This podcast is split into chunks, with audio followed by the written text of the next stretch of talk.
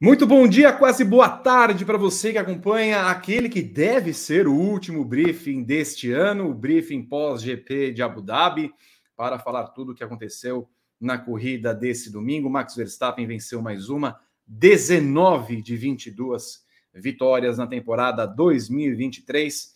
Charles Leclerc em segundo, com uma tentativa ali interessante do Leclerc fazer com que é, é, Sérgio Pérez, punido por cinco segundos, ganhasse tempo e abrisse distância suficiente para tirar pontos de George Russell e fazer a Ferrari ser campeã de construtores, acabou não conseguindo seu êxito, mas também temos de falar como Leclerc não atacou Verstappen nas primeiras voltas, quando poderia ter ultrapassado, sobretudo na largada, Verstappen na briga pela primeira colocação.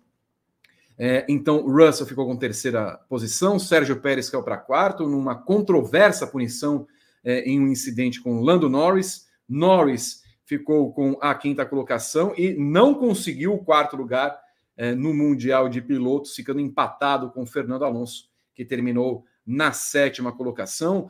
Ótima corrida de Yuki Tsunoda, terminando em oitavo, com um AlphaTauri que arriscou fazer uma única parada.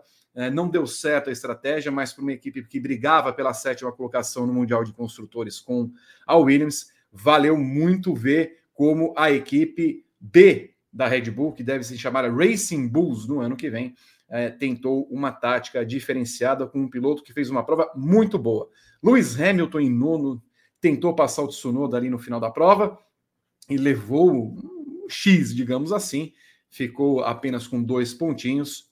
Lance Stroll na décima posição, Carlos Sainz, uma corrida muito aquém da Ferrari. O carro parece que ficou torto depois do acidente da sexta-feira. Vamos dissecar o que aconteceu nesse GP de Abu Dhabi. Aqui no briefing, eu já peço que você dê o seu like, que você dê o share, que você se inscreva nos vários canais do Grande Prêmio, arroba Grande Prêmio, no YouTube, Grande Prêmio 1, Grande Prêmio 2. Se não estiver acompanhando ao vivo, coloque nos comentários do vídeo o que achou do GP de Abu Dhabi e da temporada 2023 da Fórmula 1. Eu sou o Vitor Martins. Estou com o Renato Ribeiro. E cadê o Rodrigo Berton? Onde está Rodrigo Berton? Daqui a pouco ele vem. Deve ter. Preciso fazer, fazer um pit stop. Eu não acredito. Olha o barulho. Olha o barulho. Olha lá. Eu não acredito nisso que estamos acompanhando nesse momento. Eu já peço desculpas porque o programa descambou com apenas três minutos e meio de programa. Peço perdão, não estamos no nosso momento da fé, mas eh, já peço desculpas a todos vocês que rezemos para um bom programa. Renato Ribeiro está aqui comigo para trazer as primeiras impressões do que viu e sentiu o GP de Abu Dhabi. Olá, Renato. Olá, Vitor. Olá, Rodrigo Berton, seja lá de onde estiver. Olá, nossos amigos briefers. O que eu senti foi sono nessa corrida. Ah, não. Putz, sono. Graças a Deus. Acabou a temporada de 2023 da Fórmula 1. Temporada de despedidas, né? Max Verstappen campeão. Alfa Romeo a gente não sabe o que vai acontecer dessa equipe ano que vem. Alpha Tauri, que vai virar a equipe Rabu, que eu só vou chamar Rabu. assim a equipe Guilherme Bloise, a equipe Rabu. Então não tem como chamar, uh, não chamar a equipe de Guilherme Bloise. É, Abu Dhabi não tem graça, acabou a temporada, a Verstappen ganhou. É, o que fica, eu acho que é uma pergunta que acho que a gente pode conversar muito no programa. Talvez hoje a gente lembre mais da temporada pela miséria das outras nove equipes e 19 pilotos do que pelo domínio do, Mar do Max Verstappen. Mas acho que o tempo vai se encarregar de colocar essa temporada do tamanho, a temporada do Verstappen no, no patamar que ela teve mesmo. E aí talvez a gente vá lembrar no futuro de como ele foi dominante, não de como as 19, os outros 19 pilotos e outras nove equipes foram uma porcaria que hoje foi um show de horror em Abu Dhabi. Tá? Tanto que eu anotei de coisa aqui com a McLaren fazendo pitch de 5 segundos, a estratégia da Ferrari com o Carlos Sainz, olha, boa. boa. E o que foi a Alfa Romeo esse final de semana? Eu nem prestei atenção. Alpine com o Gasly andando para trás. Aliás, olha, o Gasly e Alpine tem um relacionamento tóxico, né? Olha, uma porcaria. Graças a Deus que acabou essa temporada e olha, que venha 2024. Depois da sua parada obrigatória, Rodrigo Berton traz as impressões iniciais, ele que fez segunda tela com César Emocionado Tavares e Gabriel Curti. depois de mais um brilhante desempenho em segunda tela. Ele que teve um ótimo desempenho agora, fez um, um pit stop aqui de 32,3 segundos, foi o mais lento da temporada 2023. Olá, Rodrigo. Bom dia, Vi, bom dia, Rê, bom dia, Nação Briefer que nos acompanha. Um aniversariante César Tavares, aniversário do César hoje. Um beijo para ele, comemora aí. Deve estar na nossa audiência aqui, vai narrar daqui a pouco o Campeonato Brasileiro. Um beijo, César, parabéns aí pela temporada. Olha, Vitor Martins, uma pessoa e um chefe de equipe têm motivos para não esquecer a temporada 2023 da Fórmula 1. Christian Horner e Max Verstappen. De resto, é, é, todo mundo vai ter um motivo para esquecer essa temporada. A Ferrari, que ficou no quase, a Mercedes, com carro horroroso, salvou um vice-campeonato de construtores e um terceiro no, no, Mundial de Pilotos. E olha, não há muito o que dizer. Talvez a, a temporada com pior nível técnico de pilotos da história. O que a gente viu de barberagens não está escrito. Se a gente for elencar aqui os, as 10 maiores barberagens, a gente vai ter que é, ficar uma horinha aqui para escolher só 10, porque foi complicado. E a direção de prova, a FIA, mais uma vez, tentando estragar um campeonato que já era bastante complicado. A corrida em Abu Dhabi, o stint do meio, ali, o segundo stint, foi um marasmo. Quando os pilotos tiveram. O começo teve um trezinho de DRS com o Pérez preso ali, como sempre, né? Até teve alguma movimentação. Depois disso, um marasmo para ter, o terceiro, o stint final ali, ser um pouquinho mais movimentado. Leclerc, gênio no pensamento. Se ele pensa uma, duas voltas antes, dá certo. Teria dado certo. Gênio, gênio, gênio. Porém, Mas errou. No... Não, eu vou dizer uma, só um complemento. Ele errou na forma com que ele executou isso. Porque ele deixou ultrapassar, ele deveria ter dado vácuo para o Pérez não perder tempo, para o Pérez ganhar tempo. Foi isso que ele errou. Mas mais uma vez ele prova que ele, os pilotos são os estrategistas e pensam mais em campeonato do que a Ferrari, né? O Leclerc já estava algumas voltas nesse pensamento que ele ia fazer alguma coisa. Como é que eu posso fazer? O que eu posso fazer? Como eu posso ajudar? Enquanto a, Mercedes, a Ferrari estava deixando o Sainz na pista, que até agora eu não entendo por que, que não pararam ele logo. Enfim, muitas coisas para a gente discutir nesse último, tomara, briefing da temporada. Mais uma vez eu peço a sua participação, coloque aqui o que você achou do GP de Abu Dhabi nas várias redes sociais. Eu quero saber a sua opinião. Temporada 2023 está acabando. Mais uma vitória de Max Verstappen. Vamos falar disso e muito mais. Percebo por Renato Ribeiro que ele dormiu um pouquinho. Eu abri minha coquetel na volta 8. Eu posso até dizer que o começo de prova foi interessante, interessante pelo seguinte ponto. Uh, a largada nós tivemos um Leclerc que emparelha com o Verstappen e me incomoda um pouco o fato de que o Leclerc poderia ter assumido a primeira posição, fosse mais duro com o Verstappen no contorno da curva, até porque ele estava por dentro na curva. Né? E depois, quando ele pega o vácuo, ainda sem o DRS, lá na reta principal, ele também parelha e os dois contornam a curva de novo, o Verstappen sai na frente e tudo mais não conseguiu ultrapassar, mas naquele primeiro começo de prova, naquele primeiro momento de prova, o, um fiozinho com os 20 pilotos foi formado. Né? Mesmo com a abertura do DRS, e aí só o Leclerc não conseguiu abrir porque o Verstappen já tinha aberto mais de um segundo, do segundo ao vigésimo se formou um, um, um funilzinho bonito ali entre eles. Aí depois o Sainz foi perdendo rendimento, a Ferrari me estranha, inclusive, Ferrari não ter parado esse carro ontem no, nos boxes, ter feito com uma, com uma Alfa Romeo, com uma, com uma Aston Martin, arrumar esse carro, larga dos boxes, porque não andou, o carro, o carro simplesmente não andou. E aí também a estratégia da Ferrari, o Leclerc tendo ser estrategista mais uma vez, porque a Ferrari não fez nada para que Sainz pudesse pontuar nessa corrida e ajudar na briga pelo vice-campeonato. Mas aí de resto vieram as táticas e a única tática interessante dos 10 primeiros foi da Alpha Tauri ter parado uma única vez Yuki Tsunoda, que liderou a corrida. Aliás, a liderança de Tsunoda me, me deixou muito. É, foi boring, foi chata. Ele ficou seis voltas sem fazer nada ali na frente. Eu já fiquei chateado com isso. Não brigou por posição. Terrível isso. Tá aí o resultado final em tela, com Verstappen em primeiro, Leclerc em segundo, Russell em terceiro, Pérez punido em quarto, é, é, Norris em quinto, Piastri em sexto, Alonso, sétimo, Tsunoda, oitavo, Hamilton, nono, Stroll em décimo. É, os dez, tirando, né, tirando o, o, o Stroll, tirando o Sainz, aliás, São os 10 primeiros do campeonato, né? Só o Tsunoda ali é, acabou tirando essa posição. Mas o Renato falava que dormiu durante a corrida. Não foi de novo um GP de Abu Dhabi dos mais emocionantes, mas Max Verstappen não teve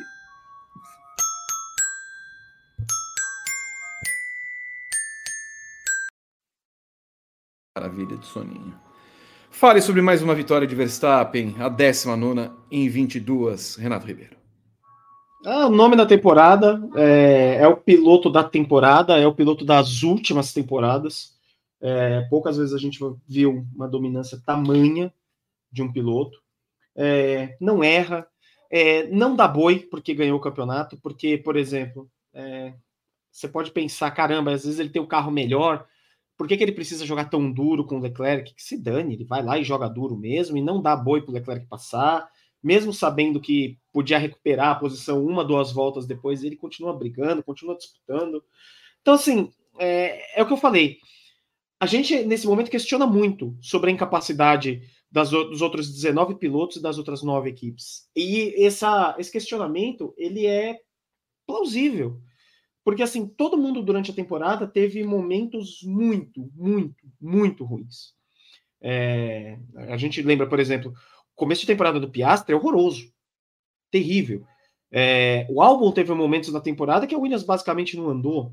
Né? Então, assim, só da gente começar a falar de pilotos que eu já li aqui, não, que tiveram boa temporada e tudo mais. É, se você olhar para a temporada de todo, mundo, de todo mundo, a temporada não é linear. A temporada do Verstappen ela é linear. E ela é linear no topo. Andou a temporada inteira na frente. Hoje, de novo, controla, joga duro com o Leclerc ali quando precisa jogar um pouquinho e pau no gato. E vamos ganhar a corrida. E ganha a corrida com 17 segundos. Ganharia outra com, outras com 30. Então, acho que o tempo vai se encarregar de colocar a temporada do Verstappen é, no lugar que ela merece, que é de uma absurda temporada, que é da, da temporada mais dominante, sei lá, dos últimos 15 anos que eu vi. É, eu não lembro da, do Hamilton ter ganhado uma temporada é, dessa forma, com tamanha dominância. É, os carros da Mercedes ali, às vezes, se pegavam ali entre si em vários momentos, mas assim, o Verstappen não deu chance para o companheiro de equipe dele. Ele não deu a, a ele não deixou a graça para o companheiro de, de, equipe dele, como várias vezes a gente viu o Bottas, por exemplo, arrancar uma pole do Hamilton aqui, ficar ali um dois, é, chegar pertinho, tal. Talvez o Bottas seja tenha sido um piloto melhor numa equipe grande, mas enfim, é, a temporada do Verstappen vai entrar no lugar que ela merece mesmo, que é numa temporada dos grandes. Assim. É temporada da gente conversar de ser das mai da maior dos últimos 15, 20 anos de Fórmula 1 e por aí vai. Então, assim, é, acho que é justo a gente discutir agora o resto do grid, porque a tendência é que 2024 o Verstappen tenha tem isso aí de novo. Porque ele não baixa a guarda. E o fato dele não baixar a guarda estando num carro bom me dá a convicção de que 2024 vem outra paulada dele em cima de todo mundo. Estou fazendo as contas aqui no meu lencinho. O Verstappen somou 585 pontos, certo? Estou. 75. 575. 575. Então, deixa eu fazer aqui. 575. 575. Muito bem, 575. E o total de pontos da temporada foram das corridas 26 vezes 22 são 572, mais as, as seis corridas sprint, o máximo delas era 48 pontos. Então, o máximo de pontos que a temporada 2023 teve foi 620. 575 dividido por 620, o Verstappen somou 92,7% dos pontos da temporada. O aproveitamento dele na temporada 2023, 92,7%. É o aproveitamento do Verstappen na temporada 2023. Isso é fabuloso. Isso eu duvido que alguém consiga na história. Duvido, embora ache que o domínio da Red Bull seja predominante em 2024, 2025, conseguir esse número é um negócio espetacular. O Verstappen fez 575 e o Pérez 285. Ou seja, mais que o dobro. Mais que o dobro de pontos do Pérez na temporada. Vitor. Oi. Vitor. o Verstappen Sim. teria sido campeão de construtores sozinho. Sozinho. Se a Red Bull tivesse sozinho. corrida só com um carro, seria campeão de construtores.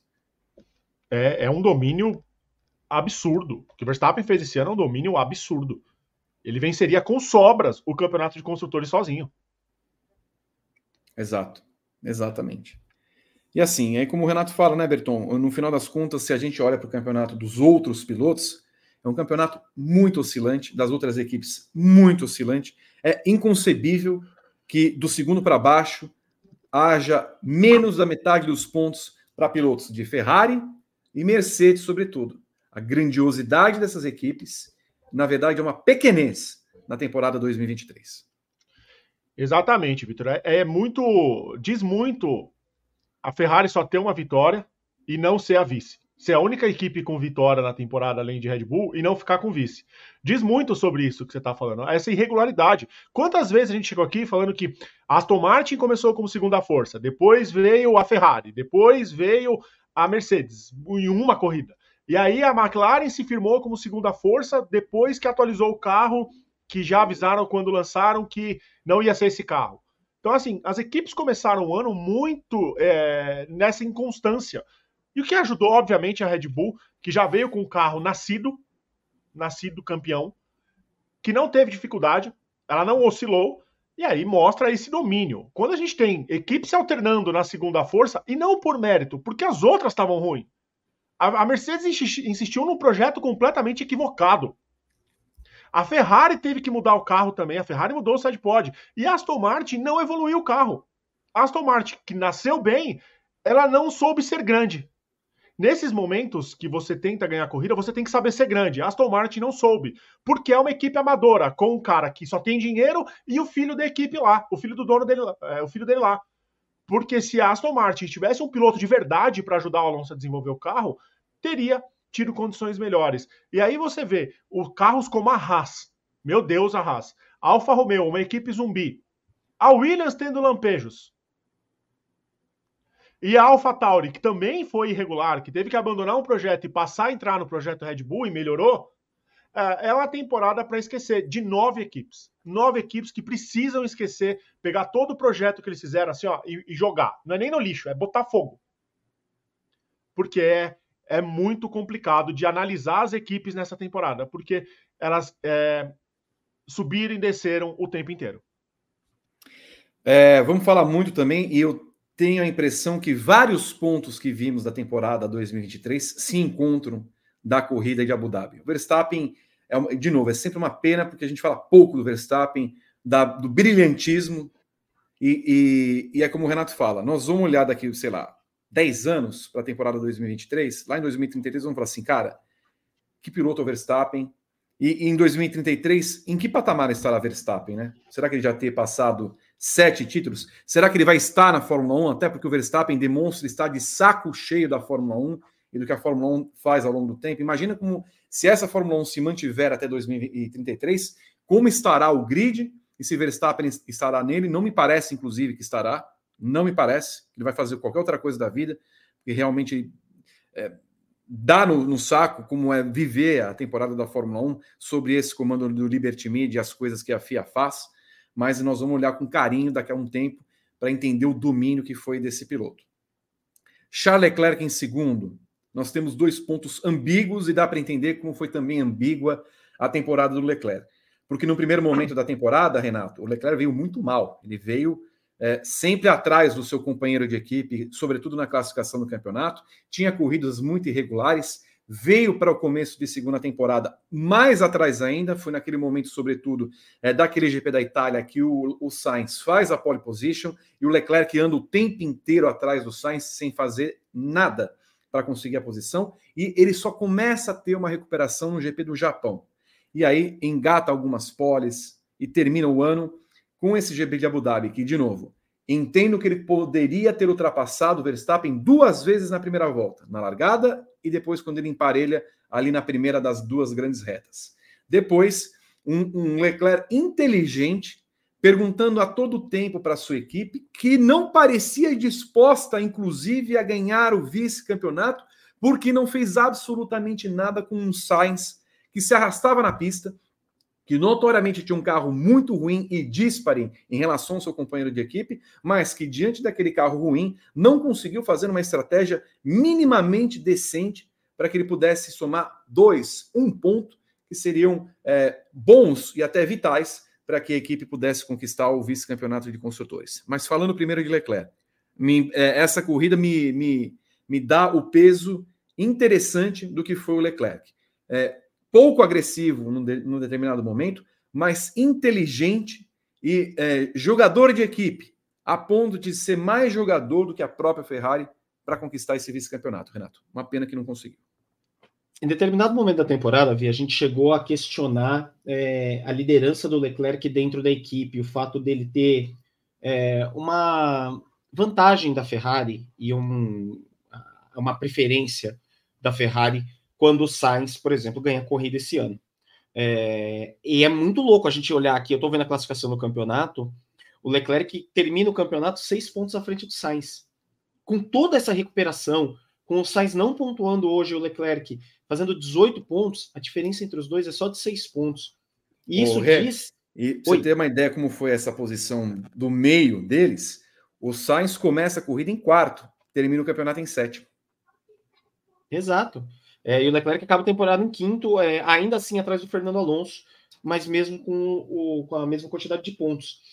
Então, assim, é, é assustador pensar quando você. Se a gente olhar para a temporada inteira do Leclerc, falar: caramba, esse cara só terminou seis pontos atrás do Sainz, tendo que correr é, uma subida absurda nesse final de temporada. Né? Então, assim, a gente falou muito sobre o Leclerc da temporada, sobre o fato é, dele não ajudar a Ferrari da Ferrari não o ajudar. São dois é, players muito estáveis ali na Fórmula 1 e que acabam não se. Ninguém potencializa o melhor do outro. O Leclerc não potencializa o melhor da Ferrari em corrida, é um ótimo classificador, consegue fazer as poles, é, faz um sábado muito bom, mas ele não potencializa a Ferrari no domingo. E a Ferrari também não potencializa o Leclerc. Porque hoje é um exemplo disso. E aí é, eu entro muito nessa linha também, a gente já estava falando isso no briefing pré, de que Abu Dhabi, por ser uma pista mais padrão, ela acaba mostrando algumas coisas que aconteceram durante a temporada. Ela vai te dando, te relembrando de coisas que aconteceram durante a temporada. É, cara, é impressionante como ele precisa pensar em como conseguir a segunda colocação no campeonato para a Ferrari. Ele, Leclerc, pilotando, num carro a 300 km por hora. É uma completa maluquice. É, imaginar que a Ferrari, eu, eu, já, a gente vai falar do Sainz em algum momento, mas eu já acho também uma tremenda maluquice a Ferrari não ter colocado o carro, tirado o carro do Sainz do parque fechado, trocado tudo o que podia trocar para conseguir essa segunda colocação no campeonato. Não sei se a Ferrari estava com mais vontade de ter túnel de vento do que dinheiro, porque vale lembrar que a Ferrari ganha um coisinha a mais ali por ser a Ferrari. Então, é, de verdade, às vezes me dá a sensação de que os pilotos da Ferrari quiseram mais que a Ferrari esse ano. É, a Ferrari como equipe. É, é, o primeiro ano do Vassou, é um ano que dá para dizer que ele não tem tanta culpa é, no projeto do carro, porque ainda é um projeto do Binotto, né? É o Binotto que tocou a construção desse carro, mas acho que Fredinho precisa também ser olhado de um jeito diferente, porque várias vezes ficou a sensação de que os pilotos da Ferrari queriam mais que ele, que queriam mais que a Ferrari como instituição. E essa condição do Leclerc hoje é, é a prova para mim cabal de que os pilotos querem mais que a Ferrari em determinado momento. E eles, em, em vários momentos, eles prejudicam a Ferrari. Ferrari arrebentou com eles e arrebenta com eles em várias fases do ano. Rodrigo Berton, vou passar aqui a frase, já que foi citado de Frederico Vasser, logo depois da corrida. Charles, meio que parabenizando o piloto. Nós poderíamos ter sido um pouquinho mais agressivos para diminuir o ritmo de Russell, mas é positivo finalizar com esse resultado e pensando na próxima temporada. O único jeito que Carlos poderia ter pontuado hoje foi se tivesse um safety car. A estratégia não, tem, não tinha nada com isso quando você não tem o ritmo. Você não pode fazer nada se você não tem o, o ritmo, o pace. É, a não ser que você tenha um safety car. Eu acho que nós tivemos momentos na temporada em que estávamos sofrendo um pouco mais e tivemos é, problemas técnicos.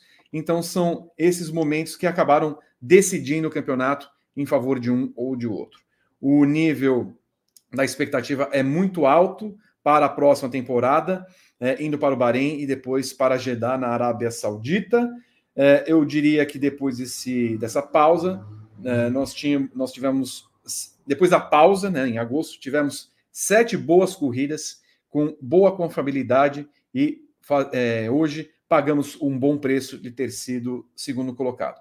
Mas é o que o Renato falou. Ora, se não tinha o ritmo, e isso já era visto desde o treino classificatório, não é possível, não é possível que a gente não poderia ter pensado como Ferrari, e aí não depende do Binotto, não depende de uma outra pessoa, fala assim, bom, olha, Aston Martin fez isso, né, na corrida de, de, de Austin nos Estados Unidos, com os dois carros.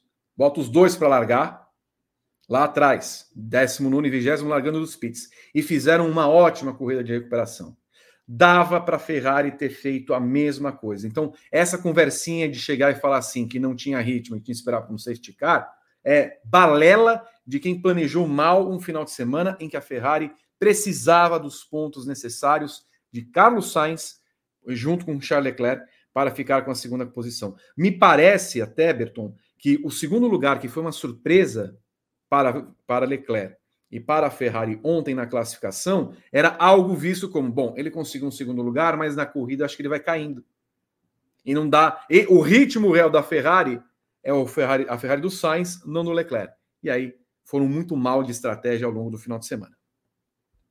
Exatamente, Vi. A Ferrari parece que na largada faltou carro para o Leclerc, né? Ele até tenta emparelhar, mas acho que faltou motor ali, faltou carro para passar o Verstappen. E a gente viu durante a temporada os pilotos tendo mais ação do que a equipe, né? Então, essa fala do Vasseur, para mim, ela, ela, é até um pouco comodista demais. Quando a gente vê um, um chefe de equipe acomodado, que olha, foi o que deu, né? Não deu, né? Mas é, dá até. Para mim, a Ferrari tinha que ter pego o, o, carro do Sainz e botado no gabarito, que nem kart, né, Rê? Pega o chassi, bota no gabarito, alinha ele inteiro, porque claramente o carro do Sainz estava andando de lado. Você acompanhava a, a pilotagem do, do Sainz, ele estava brigando com o carro, do tanto que o carro estava torto. Porque ele, ele bateu na sexta-feira. Na sexta então era, era, previsível que a Ferrari parasse ele. Ele já estava largando em 16, largar em 16 em 20 com a Ferrari. A gente falou isso ontem aqui. Era, era muito fácil dele ganhar essas posições. E a Ferrari errou na estratégia dele. Porque o Stroll estava junto com ele ali, e olha onde o Stroll terminou. O Stroll fez um pontinho de Aston Martin. E é o Stroll. Então o Sainz ele tinha que ter terminado um pouquinho mais, mais para frente, ter tentado ajudar a Ferrari. Mas a gente vê durante a temporada que o comando da Ferrari, os estrategistas, eles estavam um pouco perdidos. A gente vê em Singapura que partiu do Sainz ter a, a ideia de segurar ali o carro atrás dele para dar VAR, para dar o DRS e ele se proteger também. Então, é, os pilotos da Ferrari estavam muito mais inteligentes do que a, a equipe de, de pit deles. A Ferrari precisa melhorar nisso. O segundo ano do Vasseur vai ser muito importante para as pretensões de futuro da Ferrari. Se a Ferrari vem para ser campeã, brigar com a Red Bull e com a Mercedes, porque o Toto disse, o carro da Mercedes vem para ser campeão. A Ferrari tem que nascer pronta também. Ano que vem é crucial, os carros têm que nascer prontos. Não tem tempo mais para desenvolvimento. E, e, vai ser importante é, essa esse projeto. As férias vão ser muito importantes. A gente lê alguns comentários que a Ferrari talvez não tenha feito isso para não estourar o teto de gastos, o, o, porque teria que. O carro teve, gastou bastante em Las Vegas por causa do bueiro, agora gastou bastante também por causa do, do acidente. Temos que averiguar o que aconteceu de verdade, porque foi estranho. Foi realmente muito estranho. Posso só fazer dois comentários, Vi? Por Não, favor. Com a Ferrari? O primeiro, a galera tá um pouco incomodada, a galera que tem toque tá incomodada com essa lâmpada em cima da sua cabeça. Eu, se fosse você, abaixaria um pouquinho para ela aparecer mais. Não, é, aparecer mais. Para aparecer é, ela, a luz aqui? Isso, pronto, deixa assim é. até o fim do programa. Temos tá. mil pessoas na live, Vitor, e só 343 likes. Pouco. Me Já era pra ter mil likes. Mil, mil likes. likes Se não tiver mil likes, o Vitor não abaixa a câmera. Exato. Eu vou, não, eu vou focar na luz. Eu vou mostrar apenas a luz. Exatamente. Exato. Não tô bom hoje. Essa é a luz de Cristo, eu a farei brilhar. Ah, não, já, hoje não é o react da missa do Padre Marcelo. Ah, mas é domingo, domingo é dia de missa. Todo okay, domingo eu... é domingo de missa. Olha, eu faço assim, ó, por exemplo, ó.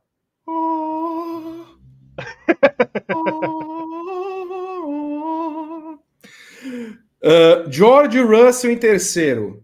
Que maravilha, né? Terminou a temporada bem. Até parece que o Russell foi bem na temporada. Mas é engraçado, o Russell termina na oitava posição do campeonato, Renato Ribeiro. O, se a gente for contar que são. A gente começou a temporada com quatro equipes. É, Red Bull, é, disputando ali alguma coisa. Red Bull, Aston Martin, é, Ferrari e Mercedes. Eram as, as quatro equipes que disputavam alguma coisa a gente diria que a oitava colocação no campeonato seria do Stroll e não do Russell. É, era o panorama lá do começo da temporada. Não, quem vai ser o oitavo? É o, é o Lance Stroll. Ninguém tem dúvida disso. Ele acaba na oitava posição, atrás de uma McLaren, do Lando Norris, que melhorou muito durante a temporada. Diz muito sobre a temporada do Russell. O Russell foi o pior dos grandes ali. Vou tirar o Stroll dessa conversa, porque se a gente for colocar as cinco equipes, incluindo a McLaren nessa conversa, o Stroll não entra nem na mesma, na mesma prateleira. Mas ele foi o pior de todos eles. Oitava posição.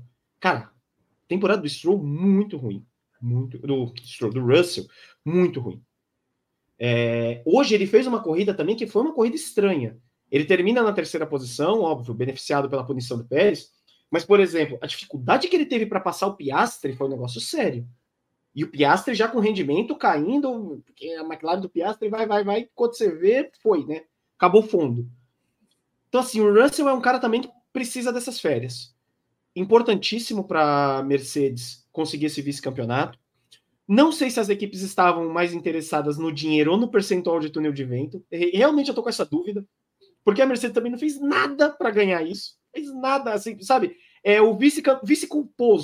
Alguém falou isso no chat, eu não lembro quem foi, mas é o vice culposo. Ninguém queria ser vice. Aí caiu no meu colo aqui um vice-campeonato. Puxa vida. É, e agora? Temos menos tempo de túnel de vento para o ano que vem. É, mas assim, não foi legal. Termina a temporada com pódio e vai poder pensar é, na vida e no que ele vai fazer de 2024. Porque reclamou demais porque andou. O Russell esse ano passou um pouquinho do ponto do que andou. E eu acho que ele tentou comprar brigas que ele ainda não tem tamanho para comprar. Ele ainda não precisa comprar a briga com a Mercedes. É... E ele comprou muito esse ano. Então, assim, termina legal, vai embora com terceiro lugar e que venha 2024 para ele, porque esse é outro também. Que vai tirar umas férias assim daquelas, para esquecer de tudo. George Russell em terceiro, oitavo colocado no campeonato, uma corrida que pareceu sólida só na segunda parte, depois que ele consegue passar o Oscar Piastri, Rodrigo Berton. Pois é, ele tomou um baile ali do Piastri. O Piastri deu um, um suadouro nele de defesas ali para ceder a posição para o Russell. E sim, ele empatou com o Hamilton em 11 a 11 nas disputas de temporada, de, de, de classificação da temporada. Em ritmo de corrida, o Hamilton se mostrou muito superior, termina na terceira posição, enquanto o Russell fica só na oitava. Uma temporada bem abaixo do que o, do que o Russell apresentou no ano passado, no primeiro ano dele de Mercedes. Talvez é, a dificuldade de adaptação dele aos projetos, às mudanças do carro da Mercedes durante a temporada tenha atrapalhado e muito esse desempenho. Mas eu concordo com o Renato quando é, ele disse que o Russell não precisava ter comprado as brigas que ele comprou. Aquele lance de ficar postando foto na, na equipe, da visita e, e, e ter tentado é, criar. Até o rádio dele hoje foi um pouco agressivo quando ele pergunta como é que tá a disputa, como é que tá o Hamilton, e ele fala, não, o Hamilton tá fazendo mais, mas, mas que cacete que isso e, e ajuda no campeonato, né? Tudo bem, a gente entende que os pilotos estavam pensando no vice e tal, mas soou um pouco agressivo com o Hamilton, assim, não, eu acho que o tom não precisava. E talvez também seja um rádio que a Fórmula 1 também não precisasse ter mostrado, é, são os tons que, a, que as equipes usam no rádio ninguém é muito santo, né? Mas o, o, Russell, ele talvez ele precise entender que ele é a aposta de futuro da Mercedes. E ele baixar um pouquinho essa essa pose para ele assumir quando o Hamilton parar, porque a aposentadoria do Hamilton tá mais próxima do que estava no ano passado. Cada ano que passa, a aposentadoria do Hamilton está mais próxima. A gente não, não sabe é, o, se o Alonso, se o Hamilton vai durar o tanto que o Alonso durou na Fórmula 1. Então o Russell precisa entender. Se o Russell talvez tivesse entendido, tivesse acompanhado mais o ritmo do Hamilton, ele teria terminado mais à frente no campeonato. O pódio acaba sendo um bom resultado para ele no fim das contas ali, né, por circunstâncias da corrida. Então, É, ele, ele vai terminar as férias com um sorrisinho meio, meio de canto, assim, amarelado. Quarta posição para Sérgio Pérez. Uh, momentos do final de semana, nono colocado no grande largada, porque o Bonito teve a sua volta deletada. Aí, óbvio, fez uma corrida de recuperação. Pô, o carro que ele tem, é óbvio que ele tem que fazer corrida de recuperação boa, né? Mas aí o ponto-chave da corrida, que, que na verdade define o, o, o vice-campeonato. Naquele momento em que ele vai para passar Lando Norris, ele vem com mais ação, né? Deixa para frear depois, ao toque é, o Norris passa por fora, não dá a posição. Na volta seguinte, o Pérez consegue a ultrapassagem, mas aí a FIA vai e dá cinco segundos de punição. Na minha visão, de forma errada. Na minha visão, de forma errada. Porque o Pérez, para fazer a ultrapassagem, deixa o, o, o, o carro andar um pouquinho mais para efetuar a ultrapassagem, e aí ele faz o. ele tenta fazer o controle da curva e naturalmente ele acabar é, não fazendo a tangência correta por, pela velocidade que ele tinha. Só que aí ele dá, ele tem um encontro com o Norris. Para mim, é um incidente de corrida. Não sei se vocês têm a mesma visão. Renato Ribeiro. Pelo que a FIA não dá é, durante o ano, para mim é incidente de corrida também. Se a gente for pensar num padrão da FIA, se é que a FIA tem um padrão para alguma coisa, eu também acho esquisito. É, dá para discutir, mas hum, eu não daria também punição nenhuma. O que mais me assusta no Pérez é, é que, assim, as pessoas vão falar corridaço de recuperação dele. Ele saiu de nono para quarto com o carro da Red Bull dominante. Ele ganhou cinco posições no final das contas. Um outro ponto. A diferença entre Verstappen e Pérez no campeonato seria vice-campeão da temporada. Verstappen fez 575 pontos, Pérez fez 285, a diferença entre eles é de 290 pontos. Então, o Max Verstappen colocou um muro entre os dois, entre o vice-campeonato.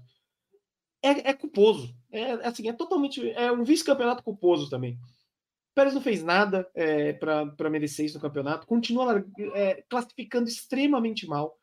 Não é possível que um piloto não consiga é, melhorar isso. Não é possível que um piloto na carreira inteira não consiga melhorar a classificação dele, a volta lançada dele. Eu, não, não dá. Não, eu não consigo conceber, né? É, então, assim, vamos falar que é uma corrida boa do Pérez. Eu acho que ele entregou menos do que ele podia entregar. É, a obrigação dele era terminar em segundo essa corrida. E ele não terminou essa corrida em segundo. É, pô, sabe, é, ele vai voltar para 2024. A gente vai continuar falando as mesmas coisas dele. E é possível que, por conta de, do contexto que ele tem na equipe, ele ainda seja vice-campeão de novo em 2024. O que é injusto com a carreira dele, porque se a gente for olhar para a carreira dele pré-Red Bull, a gente olharia o Pérez como um piloto bom e que não teve uma grande chance numa equipe boa, mas que na passagem Red, pela Red Bull, esse vice-campeonato dele é completamente injusto, porque ele não fez absolutamente nada para ser vice-campeão. Então, assim, é, é mais um reflexo da temporada. A corrida do Pérez hoje é um total reflexo da temporada, de uma entrega de resultado que não é das mais horrorosas, mas de uma entrega de desempenho que é ruim. E é basicamente o que o Pérez entregou nessa temporada.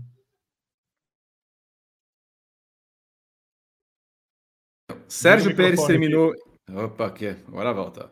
Sérgio Pérez terminou em pista na segunda colocação, foi quarto com a punição. Qual é a sua visão dos cinco segundos aplicados a ele, Rodrigo Berton? Eu entendo por que, que, a FIA puniu, porque a FIA puniu isso durante a temporada algumas vezes, esses toquinhos, mas para mim foi incidente de corrida. Mas o Pérez, o Pérez é recorrente nisso. O Pérez não é um bom passador. O Pérez ele, ele, ele tentou ali fazer um borrachão, né? No kart, kart indoor tem o borrachão, né? Você apoia no borrachão, só que no Fórmula 1 não tem borrachão, né? Então, é... mas eu achei incidente de corrida também. Não, não puniria, não. Mas eu entendo porque a FIA puniu, porque esse foi o critério, né? Qualquer toquinho a FIA estava punindo esse ano com 5 segundos, que no fim, algumas vezes não, deu, não, não deram em nada essas punições. Sobre a temporada do Pérez, medíocre. Eu, eu acho que até pior que medíocre. Se a gente fala que o Verstappen ganharia o campeonato sozinho, é porque o Pérez foi medíocre. Ele ficou uma série de corridas aí sem conseguir classificar, sem passar para Q, Q3. Então é, é medíocre. Com o melhor carro da temporada, é, é muito abaixo, péssimo. É, faltam adjetivos ruins para a gente classificar a temporada do Pérez, porque se a Red Bull dependesse dele, ela, taria, ela estaria em maus lençóis, já teria trocado ele, inclusive. Inclusive, ele não perdeu o emprego porque o Verstappen foi tão superior. Porque o Verstappen garantiu o título de construtores, porque o Verstappen garantiu o título de pilotos. Então, é, e esse vice dele realmente ali, ele ter precisado de uma desclassificação do Hamilton em Austin para ficar aliviado na disputa com, com o vice-campeonato, diz muito. O Hamilton estava com um dos piores carros da Mercedes. E mesmo assim deu um suador nele. É, é... Eu não voltaria com o Pérez para ano, o ano que vem, não. O que salvou ele foi o Verstappen. Vamos às alternadas agora. Nós fomos à quinta colocação com Lando Norris. Posso ser um pouco mais crítico de novo com Lando Norris. Olha, o Norris precisa ter um pouquinho de aulas de como defender a posição, né? Porque nas duas vezes em que o Leclerc, em que o Pérez vai tentar ultrapassá-lo, ele deixa. Ele não faz nenhum movimento de defesa, de vir aqui para o meio da pista, tudo mais, nada. Ele simplesmente deixa ultrapassar. Isso me incomoda demais em Lando Norris. E no final das contas, no final das contas, a quinta colocação dele deixa com que é, ele fique atrás no campeonato tanto de Alonso quanto de Leclerc. Ele poderia ter sido quarto colocado no campeonato, mas perdeu esses pontos importantes. A temporada, embora evoluída de Lando Norris na segunda parte da temporada, na segunda parte do campeonato, Renato Ribeiro, eu não considero boa pelas atitudes que Norris teve ao longo das corridas em parecer não querer brigar e ter aquela alergia pela disputa pela primeira colocação às vezes parece que é um pouquinho flácido, né, o glúteo. Assim, é meio é uma bunda molice, assim. Mas eu acho que ele é, ele é um bom reflexo dessa bunda molice generalizada que rolou na, tempera, na temporada, né? Em que ninguém queria sair do Delta, ninguém queria disputar posição e todo mundo, é, não, passo por aqui, não atrapalha o meu ritmo de corrida. É, a, hoje também entra na conta, assim, que a McLaren fez no primeiro pit stop dele, é uma palhaçada, né? McLaren, de vez em quando, também, quando dá pra errar, os, erra com força, né? Deixaram o cara mais de 5 segundos no boxe lá. É, que no final das contas, é a diferença que ele tem ali pro, pro Pérez e pro Russell. Né? Dava para ele ter conseguido uma terceira posição. Sim, eu vou ver a, o copo do Nor da temporada do Norris meio cheio. Contando que a McLaren começou como começou o ano, contando que o Norris não tinha perspectiva nenhuma em grande parte do ano, é, primeira metade da temporada do Norris ali era de baixíssima perspectiva. E que ele, em determinado momento da temporada, se valeu muito da atualização do carro da McLaren para andar na frente e para voltar a ter bons finais de semana, eu acho que dá para o Norris é, olhar para essa temporada de uma forma positiva. Fica contra ele uma parada que é que a gente vai conversar muito, eu acho que no ano que vem, que é o desempenho do Piastri se ele não é linear durante todo o ano, e se ele não é linear mesmo na segunda é, metade da temporada, o Piastri mostra algumas valências, é, mostra algumas coisas justamente o contrário de quando o Norris é fraco, sabe? É, então, por exemplo, o Norris é um cara que defende muito mal a posição. É, o Piastri defende bem a posição dele. Né?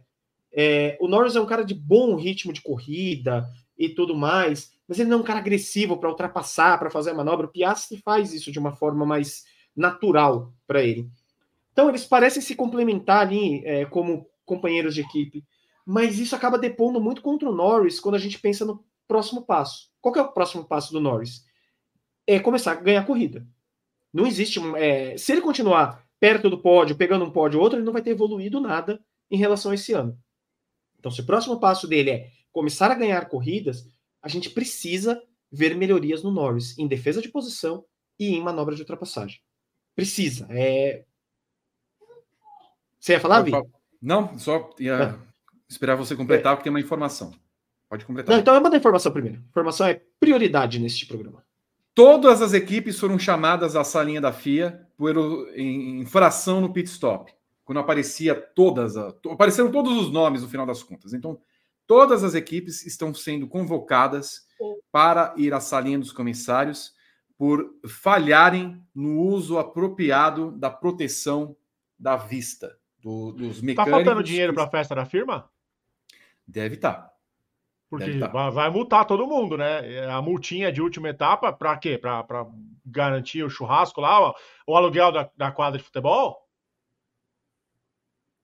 A casa da avó da Andaluza. Deles. Nossa, meu Deus. Enfim. Bom, Oscar Piastri em sexto, Rodrigo Berton. É, ele termina o campeonato com 97 pontos, também menos da metade dos pontos do Norris. Primeiro campeonato dele, teve uma vitória lá na sprint do Qatar, mas como é que você analisa também a temporada do Piastri? É, entendo que seja uma boa temporada, mas também com alguns sobressaltos ali para a gente observar. Não acho que, desculpa até falar na frente do presidente do é, Mundinho Piastre, que está aqui, Renato Ribeiro, mas deveu em algumas corridas, sobretudo nesse momento em que a McLaren evoluiu no campeonato, teve uma sequência muito ruim de corridas nas Américas, muito ruim.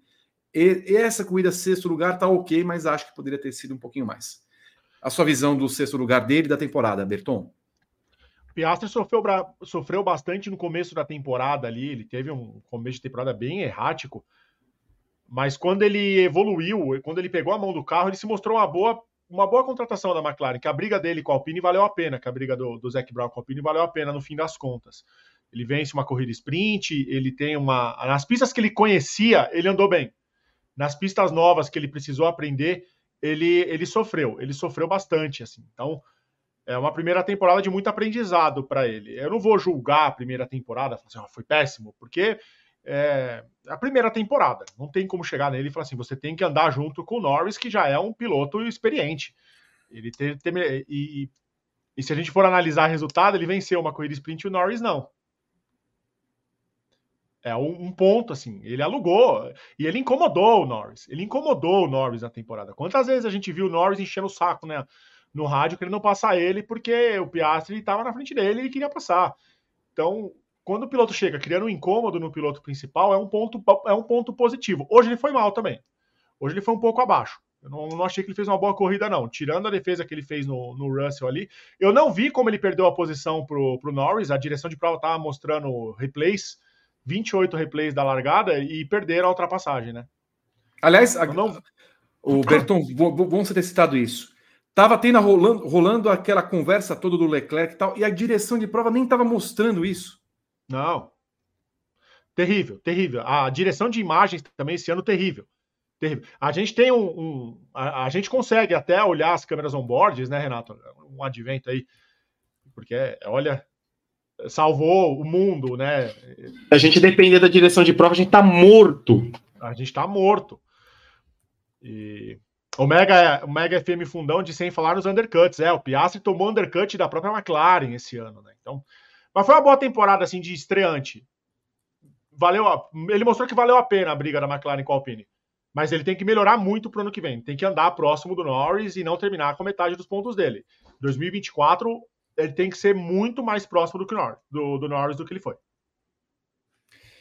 Em sétimo lugar, Fernando Alonso salvou com essa posição o quarto lugar no campeonato de pilotos, mas uma corrida que parecia morta para o Alonso. Interessante, porque na disputa, inclusive com o Hamilton ali, ele começa a reclamar no carro, né, no rádio, que o carro dele não anda nada em reta. Só que o carro estava andando muito bem, né? Foi para cima do Hamilton, passou, abriu, conseguiu passar o Tsunoda e salvou aí com seis pontos a sua posição no campeonato. O que fica dessa temporada do Alonso também, Renato? Beira o decepcionante. Para quem começou a temporada é, com uma sequência de pódios é, e pô, sendo a surpresa do começo da temporada, acabar o campeonato na quarta colocação é um bom resultado para ele, não dá para negar. É, mas assim também o desempenho da Aston Martin, às vezes dele também, não, não ajudou. A Aston Martin decepciona mais que ele, né? Decepciona também é muito forte, né? Porque a gente não esperava muita coisa do Stroll e a gente falou que, oi, Diego, tudo bem? É, a gente já imaginava que podia acontecer isso, é, que a Aston Martin teria problemas de desenvolvimento do carro durante a temporada e que eles também é, com, iriam para a competição com um piloto só, né? Com os pontos do Stroll. É, isso posto, a corrida do Alonso é uma corrida ok, dá para dizer uma corrida média, discretíssima, né? É, em que ele salva uma posição boa no campeonato. A ver o que vai acontecer nessa Aston Martin ano que vem. Porque tudo que a gente tinha projetado lá no começo da temporada, aqui no Grande Prêmio, aconteceu. A Aston Martin começa uma verdadeira tocha, carro era um avião, andava pra caramba, e que todo mundo aqui falou, inclusive o Diego, que quando a gente precisasse é, de desenvolvimento, a Aston Martin ia falhar. E acho que isso atrapalhou muito a temporada do Alonso, principalmente a segunda metade de temporada do Alonso. A oitava posição é de Yuki Tsunoda, fez para mim uma grande apresentação, liderou algumas voltas do GP de Abu Dhabi, foi o que tentou uma única parada ali com uma estratégia é, ousada, ousada da AlphaTauri, mas aí não conseguiu passar a Williams no campeonato, Rodrigo Berton. E ainda deu trabalho para o Hamilton na última volta, ele não deixou ele passar não. Grande corrida do Tsunoda. Talvez a melhor apresentação dele da carreira. Do, o Tsunoda foi muito consistente nessa corrida. Ele largou ali na frente, ficou no, no começo da corrida, no trenzinho do DRS, liderou a corrida, não errou, não cometeu nenhum erro durante a corrida, soube se defender do Hamilton no final. O Tsunoda, com a evolução do carro e com a ameaça do Ricardo, quando o Ricardo chega e depois o Liam Lawson, ele precisou se coçar. Ele precisou se coçar, porque ele era o piloto experiente ali no carro. E ele, ele, termina, ele termina bem a temporada. Ele termina eh, num viés de alta porque conseguir pontuar e liderar a corrida com, com a AlphaTauri nessa temporada é um, um grande é um grande resultado. Para mim, para outra corrida. Nona posição, Lewis Hamilton, acabou de falar. Não foi um bom ano, não víamos a hora de acabar essa temporada para poder jogar esse carro no lixo. Não falou isso, mas deu a entender que ele não quer mais saber desta porcaria de W14 né, que vem a reboque do W13. Ficou devendo o Hamilton nessa temporada também, Renato Ribeiro? Ficou. Em que pese todo o trabalho que ele fez para tentar desenvolver essa carroça que a Mercedes deu na mão dele, é, que depois virou um Frankenstein, porque era carro é, de pedaço de um, pedaço de outro, atualização, enfim. É, não foi a melhor temporada do Hamilton assim em desempenho.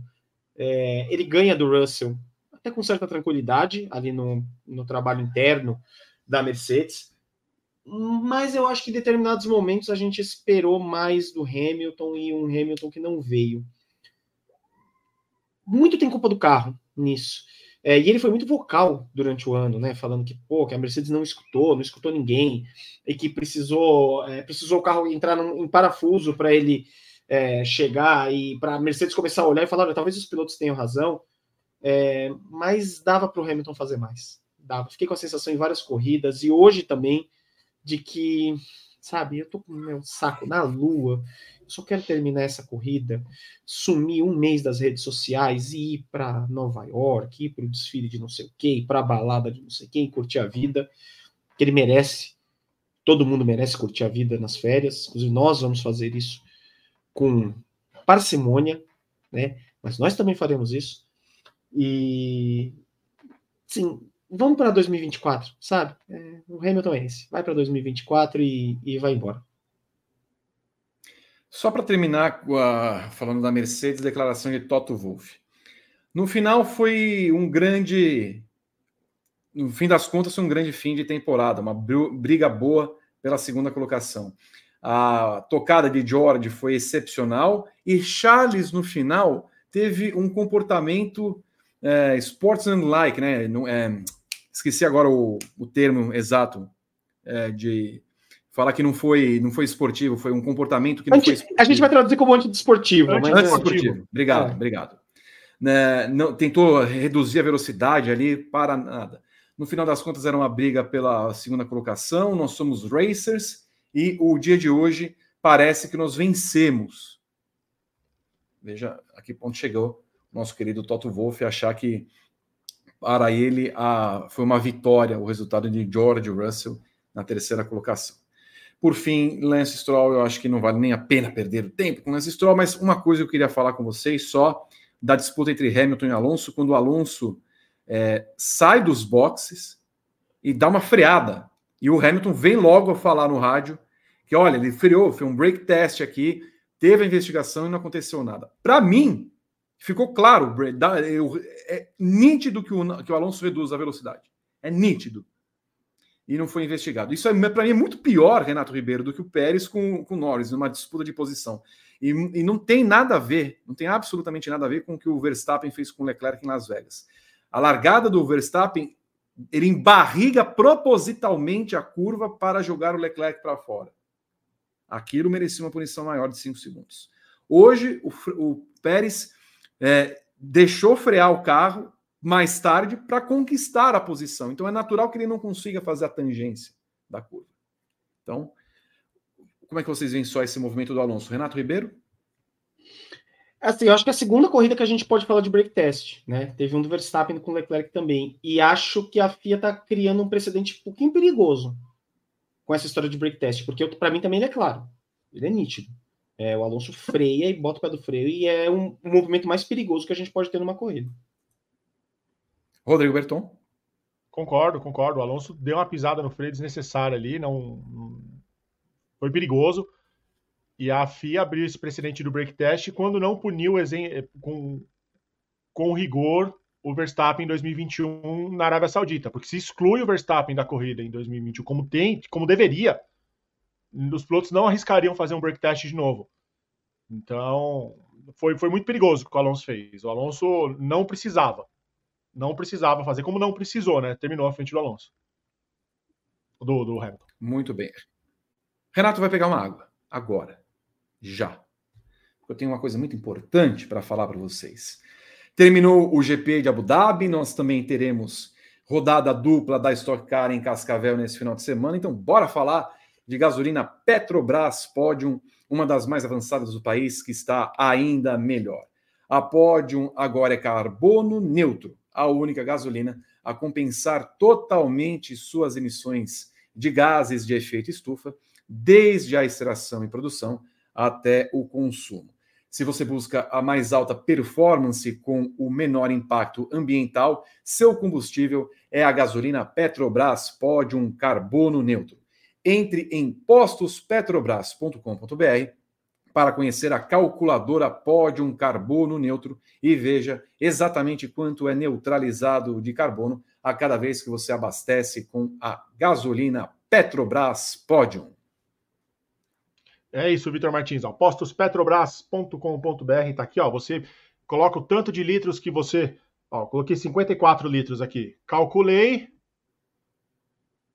e ele diz que eu neutralizei 122 quilos de gás carbônico. É a Petrobras Podium Carbono Neutro, que é a combustível oficial da Stock Car, Vitor Martins. Muito bem, Rodrigo Berton.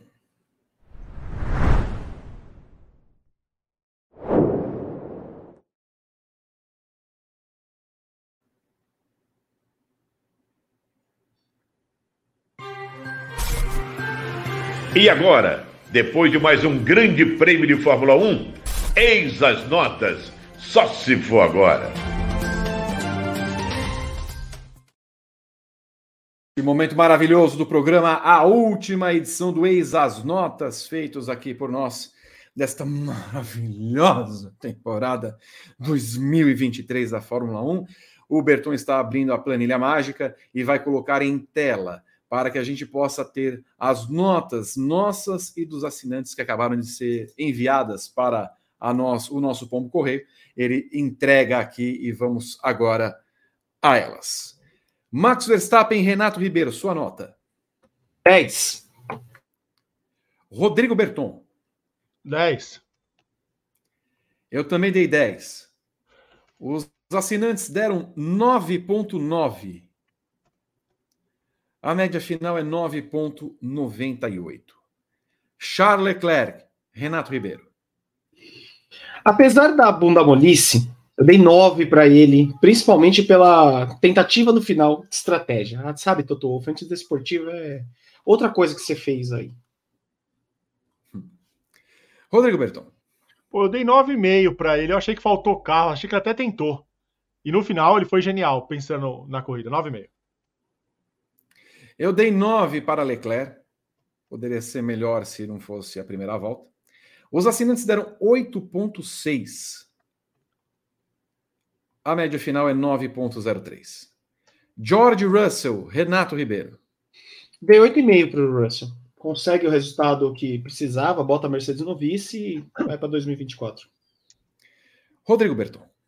Outro que se preocupou com, com o resultado da equipe também, né? Toda hora perguntando no rádio ali como é que o Hamilton tava. 8,5. Eu dei 8 para Russell. Os assinantes deram 8,3. A média final é 8,33. Vocês veem que por enquanto está tudo ali na média. Vamos. Eu tenho certeza que vamos continuar assim porque somos coesos. Sérgio Pérez, Renato Ribeiro.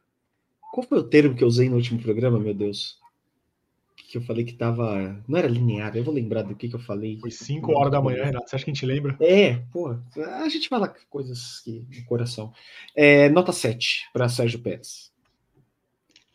Rodrigo Berton. Eu dei 5 pro Pérez. Péssimo. Eu dei 6. Os assinantes deram 6,2.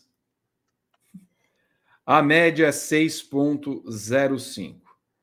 Embora o Thiago Alexandre chega nota zero. Não é, não é uma nota tão, tão ruim assim. Lando Norris, Renato Ribeiro. Nota 6 para o Norris. Ah, faltando aquela, né? Aquele negocinho. Que negocinho? Aquele negocinho ali na mesa, assim, hum. assim, sabe? Para dizer assim: ah. olha, vou defender posição. Martelo Exatamente, um martelinho no prego. Martelo, entendi. Bate o martelinho. Posso macetar? Pegue o martelinho e bata no que preguinho. É a música do, do, do, do Chiquinho, da Eliana. 12,51. Pós-merchan. Pós-merchan. Pegue o martelinho e bata no preguinho. Renan, Rodrigo Berton, sua nota. Falta Jorge Martin para ele depois de vencer a sprint. 6,5. Ah, mas não é possível que você foi citar o arrogante e. e prepotente. Mauro Carlos. Prepotente. E. Ah, enfim. Eu, Eu dei um seis. Baguinho. Um baguinho só. Um baguinho. Só, só, só falou que tem corrones, né? Estou, estou em AK. Meteu um de Bull Martinez no, no, no, na final. Não, gostei, gostei. Gostei. Uma pena. Mas aí hoje, hoje resolveu, né? Hoje, hoje, hoje Mark Marques definiu. Uh, eu dei 6.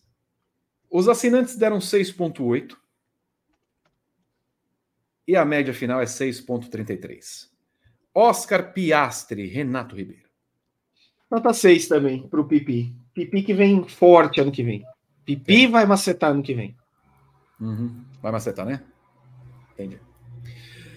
Rodrigo Berton. 6,5 para o Pipi. O Renato faltou dizer que o Pipi vai ser grande em 2024 para ficar com duplo sentido ainda maior para a quinta série que habita no chat ficar em polvo rosa, né? Ah, o grupo essa hora é uma loucura. É porque eles não estão assistindo o programa, né? Mas o grupo essa é. hora é uma loucura. É. Ah, veio trocadilho com o Pipi, o grupo adora. Eu dei 5 pro Pipi.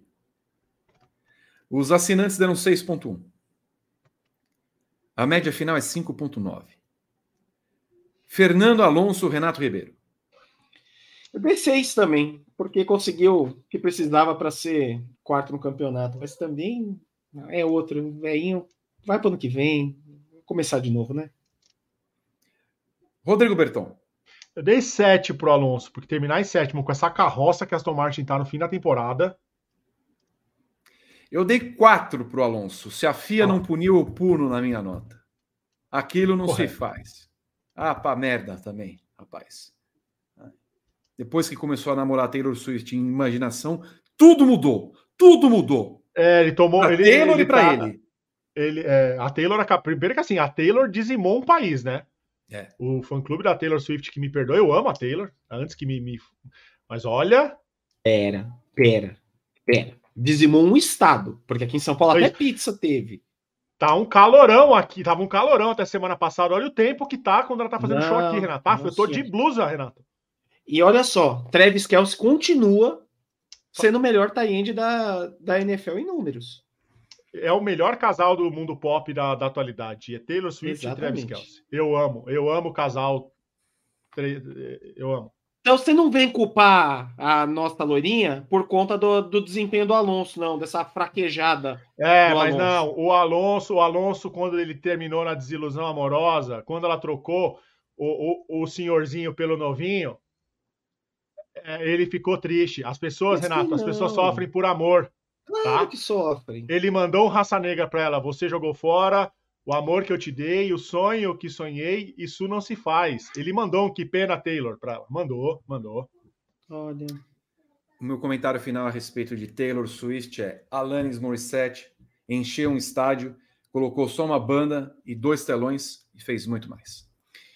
Uh, os assinantes deram para o Pipi.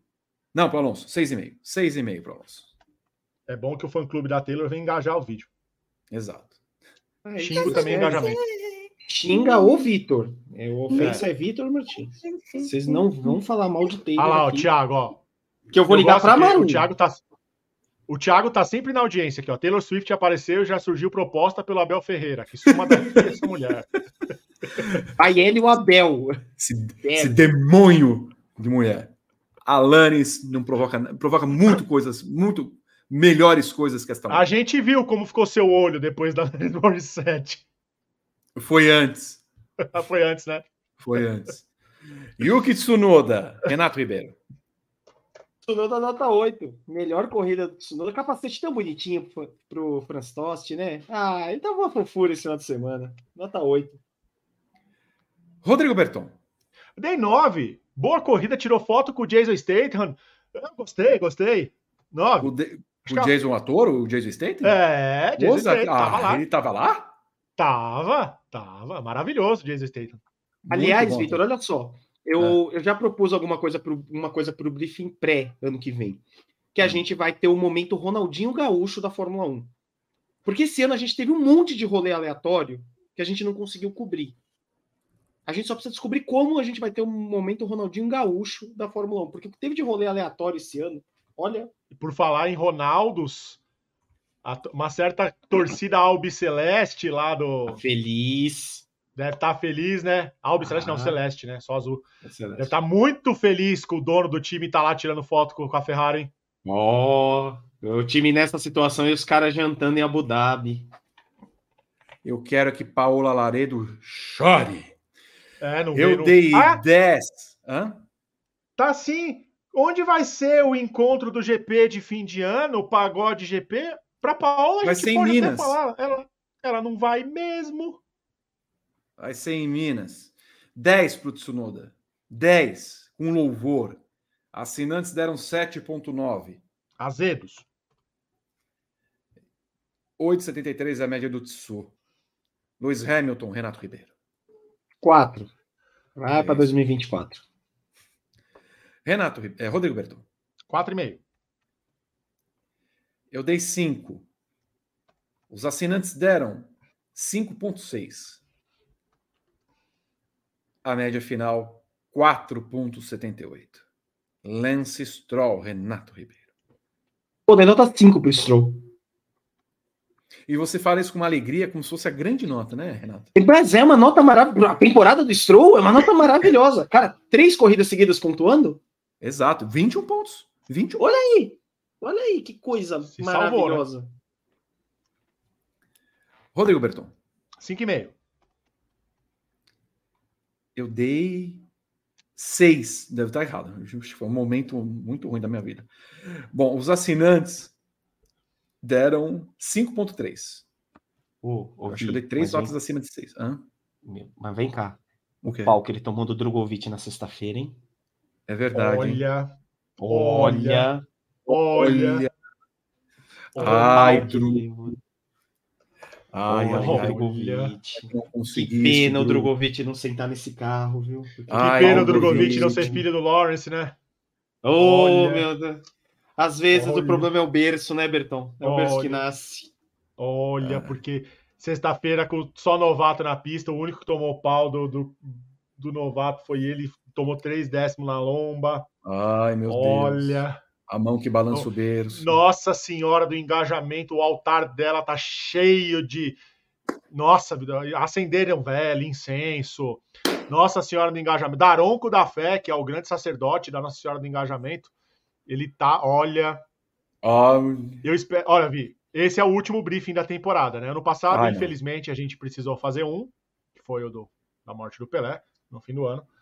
Mas esse ano, que se, se acontecer mais um briefing, que seja do anúncio do Drogovic para Nossa Senhora do Engajamento cantar. Mas aonde ele seria anunciado? Ah, tem, tem umas vagas, né? Ele podia, o Stroll podia ter uma diverticulite. Hum. Desejando mal pro cara, pô. Não, diverticulite, não, não vai morrer. É só um, seis meses. É, romper o ACL.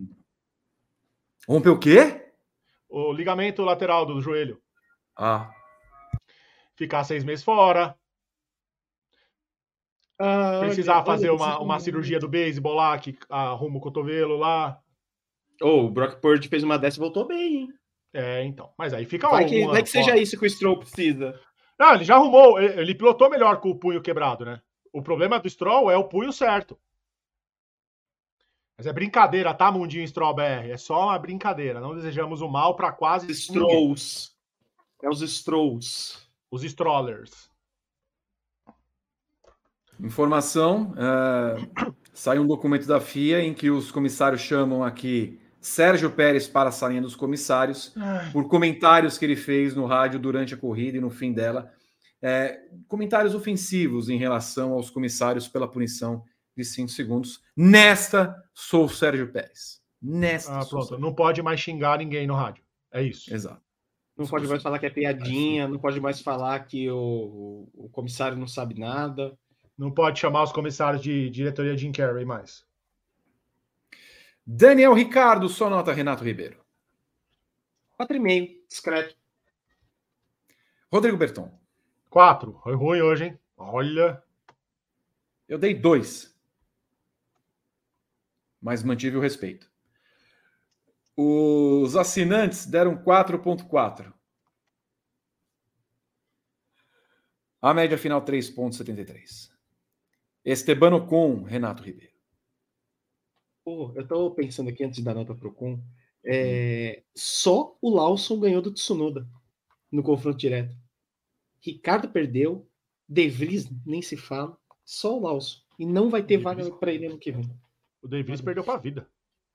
Olha. É. Nada, o De Vries é piloto oficial Toyota agora. Vai, amigo, quem perdeu para a vida Caiu para cima, né? É. Caiu para cima, né? Ah, Olha, quem perdeu maluquíssima.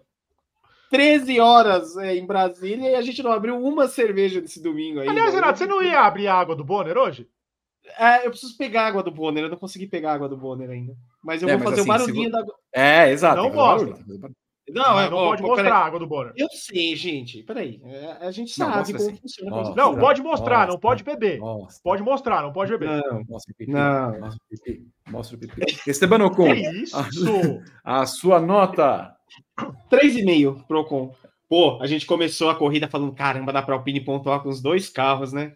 Olha, merda de resultado da Alpine, meu Deus do céu. Rodrigo Berton. Três. Eu acho que eu fui benevolente com, com o rapaz, eu dei cinco. Você gosta, ele tá fazendo ultrapassagem. Eu gosto, eu gosto. É, eu, eu, eu gosto. Ele ficou bravo também, né? Falando que o corpo não. O corpo do piloto não é preparado para 24 corridas, começou a reclamar, tô gostando. Tá é correto. que também o corpo do, Bert, do, do Berton, não. O corpo do. Não, o meu não aguenta duas, o meu não aguenta uma, Vitor. O meu não aguenta um treino livre. O meu não aguenta simulador. o corpo do Benito. O corpo do Benito. Cara, o Ocon tá muito magro, velho. Porra, ele tem 1,83m de altura. Ele precisa eh, compensar no peso. Ele deve estar tá pesando uns 60 quilos. Cara, aquele escambito que ele tem, coitado, é óbvio que não é. Ele, ele já era muito magro quando ele foi no nosso estúdio, né? Que parecia duas perninhas de sabiá. Hoje Exato. em dia ele tá muito magro. Muito magro, cara. Muito. Ele parece o Gabriel Pedreschi naqueles tempos, velho. Parece um. Oh, mas o Pedreschi agora, o Pedreschi agora, nosso famoso coalhada, ele, ele, ele tá. Ele tá. Ele tá. A, a pandemia tá fez mal para ele. A pandemia engordou 300 gramas. 300 gramas ele engordou. Então, mas ele tá parecendo, ele tá parecendo um, um animal prenho. Chega. Uh, os assinantes terão 4.2. A média final 3.93. Pierre Gasly. Renato Ribeiro. Eu só vou dar a mesma nota pro, pro Gasly, os mesmos 3,5, porque a Alpine odeia o Gasly. E o Gasly odeia a Alpine. Sério, o relacionamento que os dois se detestam e eles têm que se aturar. 3,5 pro Gasly, meu Deus. Rodrigo Berton. É um relacionamento abusivo, né? Dos, e é tóxico entre os dois. Os dois se odeiam. O que a, o que a Alpine fez com, com o Gasly hoje nas paradas ela conseguiu dar um undercut no Gasly com o próprio companheiro de equipe, Sim. errou na parada dele. Olha, coitado do Gasly, viu? 3,5 também. Ai, ai. Eu dei 4. Os assinantes deram 3,7. A média final 3,68. Alexander Albon, Renato Ribeiro. 3 pontos sim. Amém. Vai para 2024. Vai cuidar da vida. Final de temporada, mequetrefe. Rodrigo Berton. O Coitentou, né? 2,5.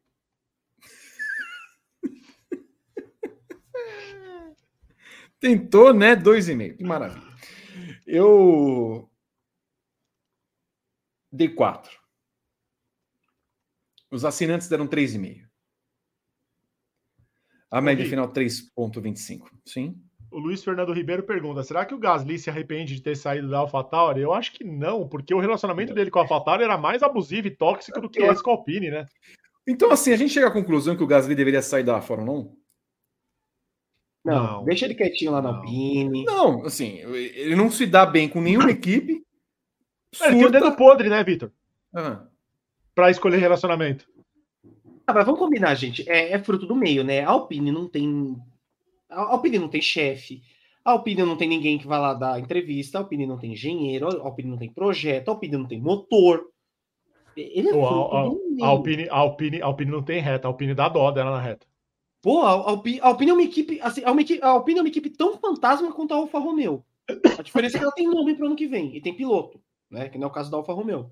Mas assim, é, é bizarro como um projeto da Renault, que já foi vencedor, a Alpine é uma marca que é consolidada. Como é que pode ter largado, ser largada na maior categoria do automobilismo, no pináculo do esporte a motor, como adoram? É, os assinantes adoram o pináculo do esporte a motor. E sai briga, hein? Sai briga, hein? Do, no pináculo? É. Ah, lógico que sai. Você fala que a Fórmula 1 é pináculo, a Fórmula 1 é pináculo de nada, mas hoje. É, mas assim, pô, a, a sério, a Alpine, tudo é, é o que a gente estava falando, acho que em Las Vegas, na corrida de Las Vegas. Tudo que a Alpine consegue de resultado, a gente acredita aos pilotos. Porque a Alpine não tem nada para fazer, um horror. Bom, vamos, vamos à nota de Nico Huckenberg, Renato Ribeiro. Um. Ah, não, você está brincando comigo. Por que um? Porque ele anda de ré na corrida. Um. Olha, ontem eu falei que o nome dele ia cair. Né? Assim, Caiu na largada, ele perdeu seis na largada. Seis posições só na largada. Rodrigo Bertão. Zero. Não, mas o Hulk não, não. Pera um pouquinho. Não é porque perdeu seis posições na largada que você vai dar zero para ele. É sim. Tá bom. Tudo bem. Eu dei dois. Os assinantes. Vejam só, deu um 3,4. Eles amam o Huckberg. A nota é 1,6 a média. Logan Sargent, Renato Ribeiro. 1,5. E vai ficar com a vaga em 2024. Não vai ter nada de anúncio. A vaga vai, no final das contas, vai ser dele. Rodrigo Berton. Zero. Agora você vai começar a dar zero, zero, zero. Sim. Tá bom. Uh, um eu dei.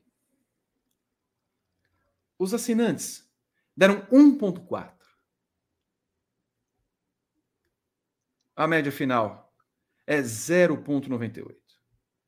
Guanil Joe, Renato Ribeiro. É.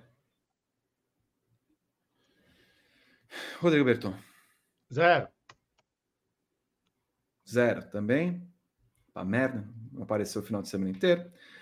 1,3 deram os assinantes, não sei com que critério, mas deram 1,3. A média final é 0,33. Carlos Sainz, Renato Ribeiro. Eu dei 4 para o Sainz. Sainz era capaz de pontuar ainda com a Ferrari torta, é, mas aí a Ferrari na estratégia acabou com ele. Coitado. Final de semana, dois finais de semana do Sainz para judiar dele. Rodrigo Berton. Vítima da estratégia, 4,5. Eu dei 4. Os assinantes deram 3,3. A média final, 3,95. Walter e Bottas. Renato Ribeiro. Zero. Rodrigo Berton. Zero. Zero. 1,6 deram os assinantes. Não sei com que critério também. Acho que deve ter alguém com Alfa Romeo na, na sua garagem. A média. Quem? É o, é o calendário. calendário. É, são as duas nádegas que formam um zero e um zero. Né? Que susto. A no... a... Que susto. Você estava achando temi, que eu. Temi, temi, Vitor. Eu temi. Dona Bela, Dona Bela. Dona Bela. Eu temi. Eu temi. Dona Bela, você já viu o pináculo do Bottas?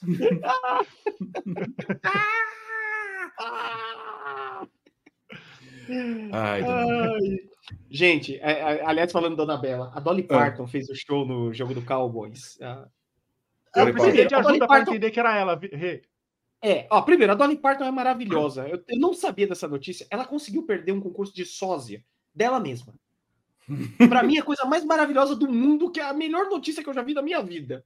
Perdeu um concurso de sósia dela. Ela foi lá, se candidatou e perdeu o concurso de sósia.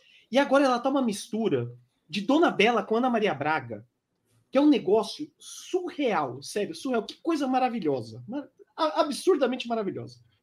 Ah, vou pegar a foto aqui. Eu tomei um susto. Eu tava assistindo na quinta-feira, eu tava trabalhando, né? Mas eu tava assistindo eu tomei um susto. Eu falei, quem que é essa mulher aí que tá todo mundo falando? Aí eu vi, acho que você comentando. É, eu também. eu também... Comentou, é a Dolly Parton. Eu falei, não, não é. Não é possível. Sério, é não a é. Ana Maria Braga com a é. Dona Bela.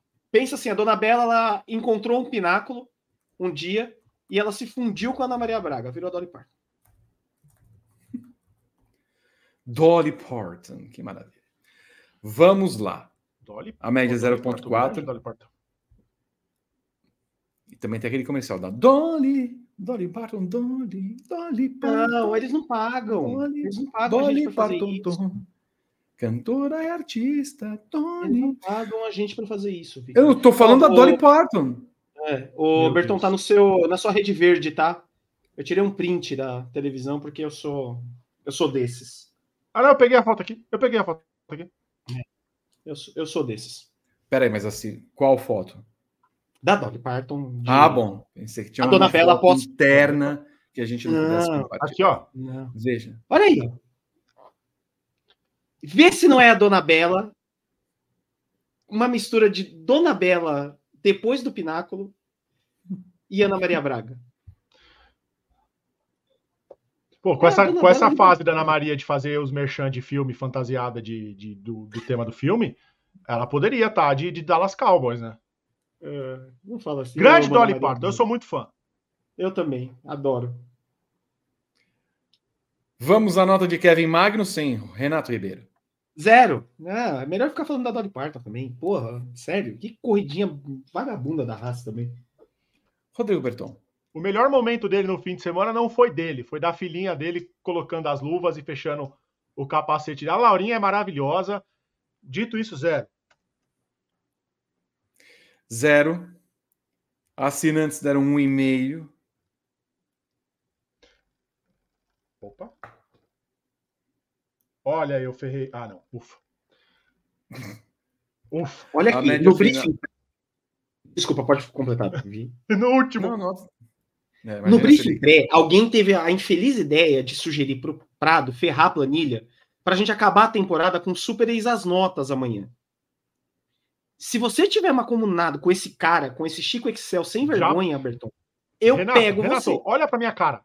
Renato, olha aqui pra cima. Olha aqui pra cima. Em que mundo eu estaria mancomunado com predupado do nosso Chico Excel, Excel para eu ter que trabalhar mais amanhã? É, olha... Renato, terminando esse briefing, até o dia 26 eu vou jogar com o regulamento embaixo do braço. Ah, vai? É bom, é bom saber, é bom saber. Eu vou fazer então, já, a encomenda que eu fiz aqui eu já vou cancelar. É bom saber. É, Renato Ribeiro, a sua nota para Red Bull. Ah, 10. A Red Bull merece nota 10 na temporada. A Red Bull do Verstappen, né? Rodrigo Berton. 10. Eu também dei 10. Os assinantes deram 9,8. A média final é 9,95. Ferrari. Renato Ribeiro. Pô, eu vou dar 2 para Ferrari. 2? 2. Não é possível. A estratégia do Sainz é impossível. Inviável. Incompreensível. Não dá para. Não dá, não dá. Ferrari não dá. Não dá. Dois. Dois. Rodrigo Berton. Quatro. Eu dei seis. Aí quer ver que os assinantes deram oito? Oito. Ah, 4.6. É, tudo ferrarista. Capaz de dar oito mesmo. A média final, 4.15. Mercedes, Renato Ribeiro? 4. Para 2024 também. Rodrigo Berton. Três. Eu dei cinco. Os assinantes deram seis. A média final é quatro e meio. McLaren, Renato Ribeiro. Eu dei cinco por conta do pit stop do Norris. Por cada segundo que eles deixaram o Norris parado lá. Rodrigo Berton. Eu dei dois e meio, porque eles erraram dois pneus. Eles erraram os dois da esquerda e dois e meio. Eu dei 4. Os assinantes deram 6,7. Ai, assinantes. A média final, 4,55. Alpha Tauri. Renato Ribeiro. Eu gostei que das equipes já tá mais bagunçado, né? 6 ah, para Alpha Tauri. Pontuou com o Tsunoda, quase pontuou com o Ricardo. Se fosse o Lawson, tinha pontuado. Rodrigo Berton. 8 pelo ousadia com o Tsunoda. Eu dei 9,5 para a AlphaTauri. Os assinantes deram 6,8. Os assinantes deram 6,8. Eu estou fechando a enquete, Vi. Calma, pronto. Os assinantes deram 6,8. Mama! 7,58. 7,58 a média final. Aston Martin, Renato Ribeiro. 4. Mais uma para 2024. Rodrigo Bertão. Cinco. Eu dei quatro. Os assinantes deram 5,3. A média final é 4,58. Alpine, Renato Ribeiro. Zero. Rodrigo Berton. Dei também. Que zona. Eu dei um. Os assinantes deram três. A média final é 1. Williams, Renato Ribeiro.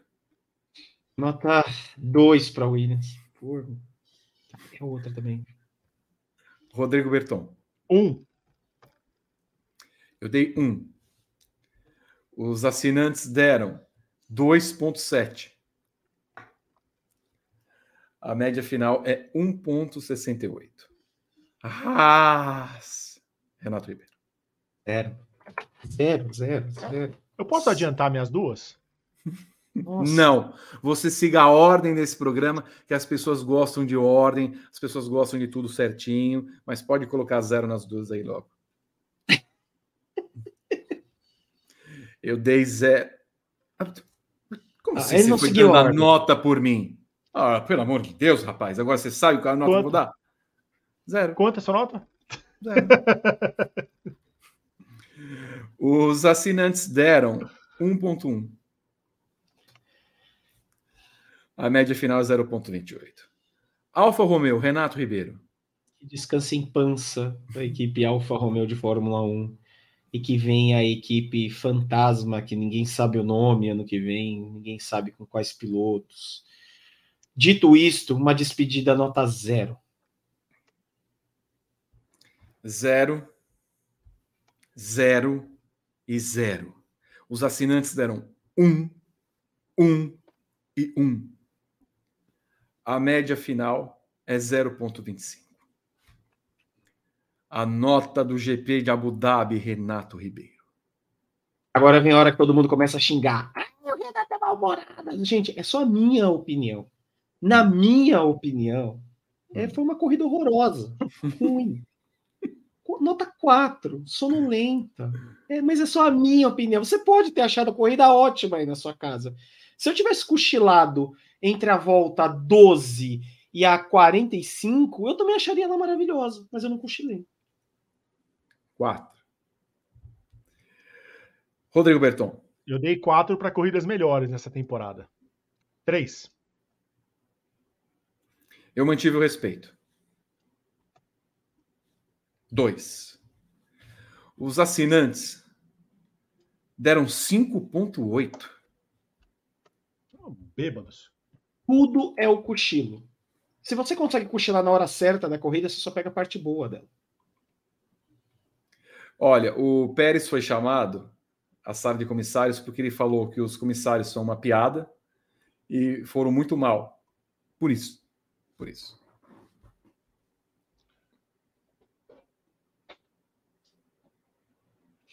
Ai, é piada. Ai, ai. Max Verstappen liderou o GP de Abu Dhabi com 9.9. Deixa eu colocar em tela cheia para facilitar a leitura aqui. 9.98 para o Verstappen. 9.03 para o Leclerc e na rabeira Guan Yu Zhu com 0.33. Verstappen venceu o campeonato aqui do Ex as Notas com 9.2 Hamilton, segundo, com 6,7. Russell, 6,23, empatado com Lando Norris. Na rabeira, o Nick DeVries ficou com 1,73, que também descansa em pança. Olha o final ali, Lawson, Ricardo e DeVries. Que, que, que coisa, né?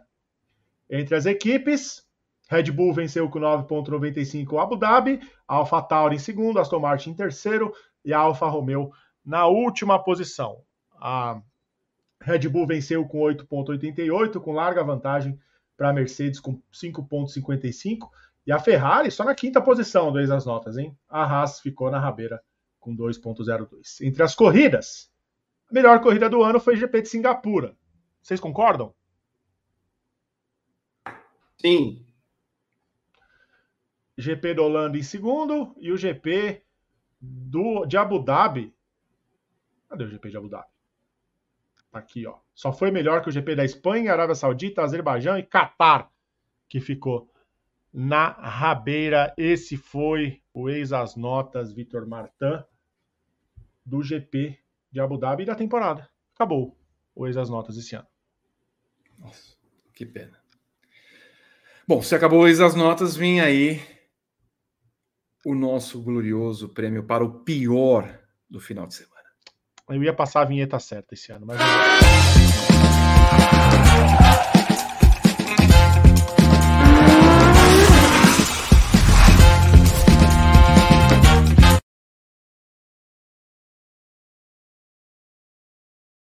Logan Sargent, com 44%, foi eleito o pior do final de semana do GP de Abu Dhabi. Rodrigo Berton. Logan Sargent, 44%, no momento que some tudo aqui. É, Valtteri Bottas, 23, Kevin Magnussen, 18 e Guanaju, 13, no total de 551 votos. Muito obrigado a todo mundo que participou aí do Guiomar Aguiar, Logan Sargent. Vou fazer um balanço aí nas próximos, nos próximos dias para fazer o ranking do Guiomar Aguiar. Vai estar no Instagram do Grande Prêmio, numa arte. Vou botar uma arte do Guiomar Aguiar. É, para a gente saber se eu, eu tenho a impressão que o, o, pior, o mais eleito foi o Pérez. Eu também acho. acho. Eu acho que foi o Pérez. Também acho. Ah, se a gente for voltar no pior piloto da temporada, quem foi o pior piloto da temporada? Quem é o Guilmar Aguiar da temporada, Renato Ribeiro? Temporada? Não dá para botar o Pérez. Né? Não acho que o Pérez tenha sido pior. Talvez nossa, o De Vries, que passou pela temporada, acho que o De Vries. Rodrigo Berton. É, que passou pela temporada do De Vries, que fez a temporada completa, o Logan Sargent. Concordo. Exatamente. Renato Ribeiro, a temporada 2023 da Fórmula 1. Qual é a análise que você faz que podemos é, fazer de um balanço geral do que foi 2023? Se a Fórmula 1 tivesse autocrítica, ou tivesse alguém é, que falasse, que chegasse ali naquela gente e falasse assim: olha, não tá legal, é, teria muita coisa para falar esse ano. É, o domínio da Red Bull não é o que incomoda mais o domínio do Verstappen. É, a gente viveu eras dominantes, a gente acabou de sair de uma era dominante da Mercedes é, na Fórmula 1. Não é que a gente, a gente prefere uma temporada igual a de 2021, mas a gente sabe que não é regra e que não vai ser comum os pilotos disputarem o campeonato até a última curva. Mas a Fórmula 1 precisa entregar coisas melhores, precisa entregar um produto melhor no geral. As equipes precisam melhorar. É impressionante como é, o desempenho das equipes ele é muito oscilante. É, você vê equipes que vão é, do luxo ao lixo em uma corrida, é um troço surreal, de bizarro. É, a Fórmula 1 precisa ser mais linear, né? Então, de desempenhos mais lineares, de trabalhos melhores. É, acho que falta tempo, tempo de teste, para que esses carros é, estejam numa condição melhor, para que acho que falta tempo de descanso entre as corridas para que os mecânicos possam trabalhar melhor, porque a gente viu um monte de falha de pit stop, falha de equipamento, falha disso, falha daquilo, estratégia que não vai. É, o que falta na Fórmula 1, na verdade, é tempo de preparo. Né? Então, falta uma pré-temporada decente, falta respirar entre as corridas, descansar entre as corridas, ter um tempo de desenvolvimento de carro, para que a coisa afunile ali, para que o, o bloco fique, me, fique melhor, é, mais junto, e que não vire esse negócio é, tão discrepante de uma corrida para outra, né? Parece que a Fórmula 1 e que a FIA elas gostam de deixar a Fórmula 1 no acaso, na, na conta do acaso. Ah, de repente acontece alguma coisa e pum, tá uma Ferrari lá em segundo. Pum, de repente a Aston Martin volta, a McLaren aparece do nada. E as coisas na, no pináculo do esporte a motor não podem ser por acaso. Elas precisam ser fruto de trabalho, de desenvolvimento, de teste, e de tudo mais. Isto posto, é, falando das outras equipes, a temporada do Max Verstappen é aquela temporada que a gente vai olhar no futuro e vai colocar entre as grandes temporadas da história da Fórmula 1. Talvez ela não seja a maior em número, em aproveitamento. Pode ser, até ser que seja, mas eu não tenho certeza disso.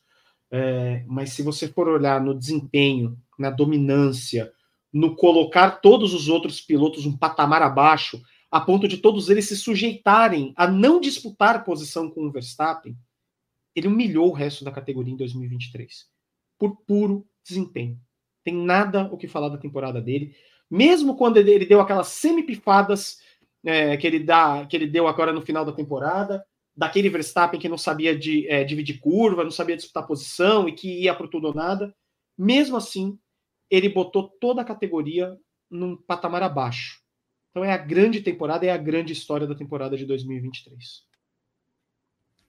Rodrigo Berton, a sua visão da temporada 2023 da Fórmula 1. É um pensamento utópico, não vai acontecer, mas para mim tinha que reduzir o número de etapas. 22, 23 corridas numa temporada é uma coisa absurda.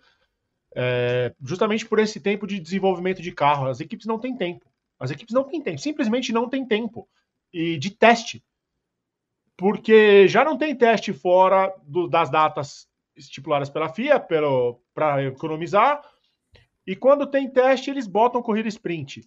Não foram só 22 corridas, foram 28 esse ano. Foram 28 corridas, com as seis sprints. Duas corridas num fim de semana, para a Fórmula 1 é uma maluquice.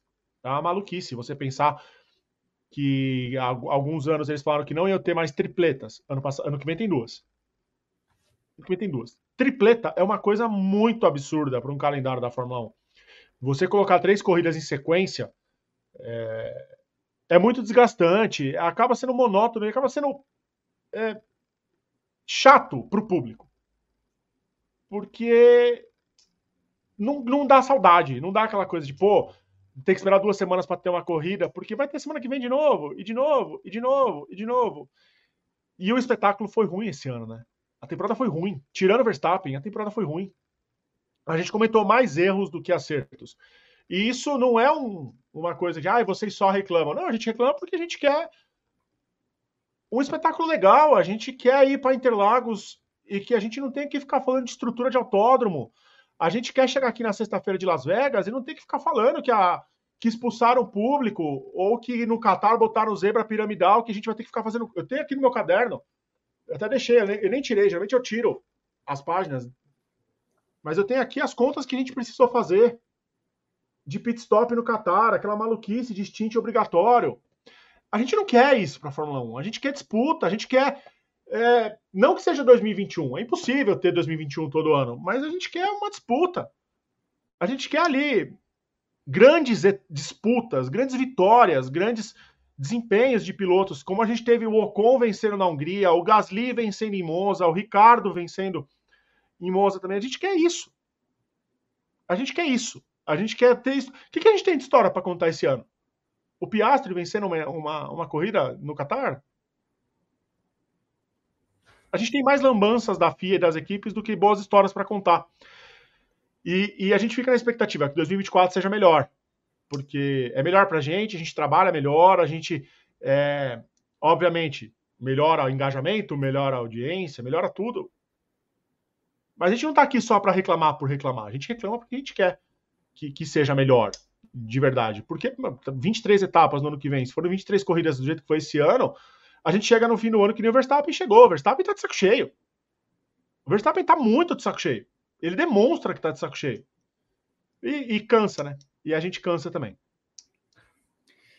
Bom, eu falei em vários programas que é a pior temporada que eu vi da Fórmula 1. Não só trabalhando há 20 anos com isso, mas desde o tempo de moleque, em que o mundo era outro. Né? A Fórmula 1, a gente fica às vezes comparando quem é melhor, Verstappen ou Senna, tudo mais, mas nós temos de entender pontos cruciais, que houve uma mudança profunda nos últimos anos na Fórmula 1, não só com a saída do Bernie Eccleston e com a entrada do Liberty Media, mas como você entrega um produto melhor e diversificado.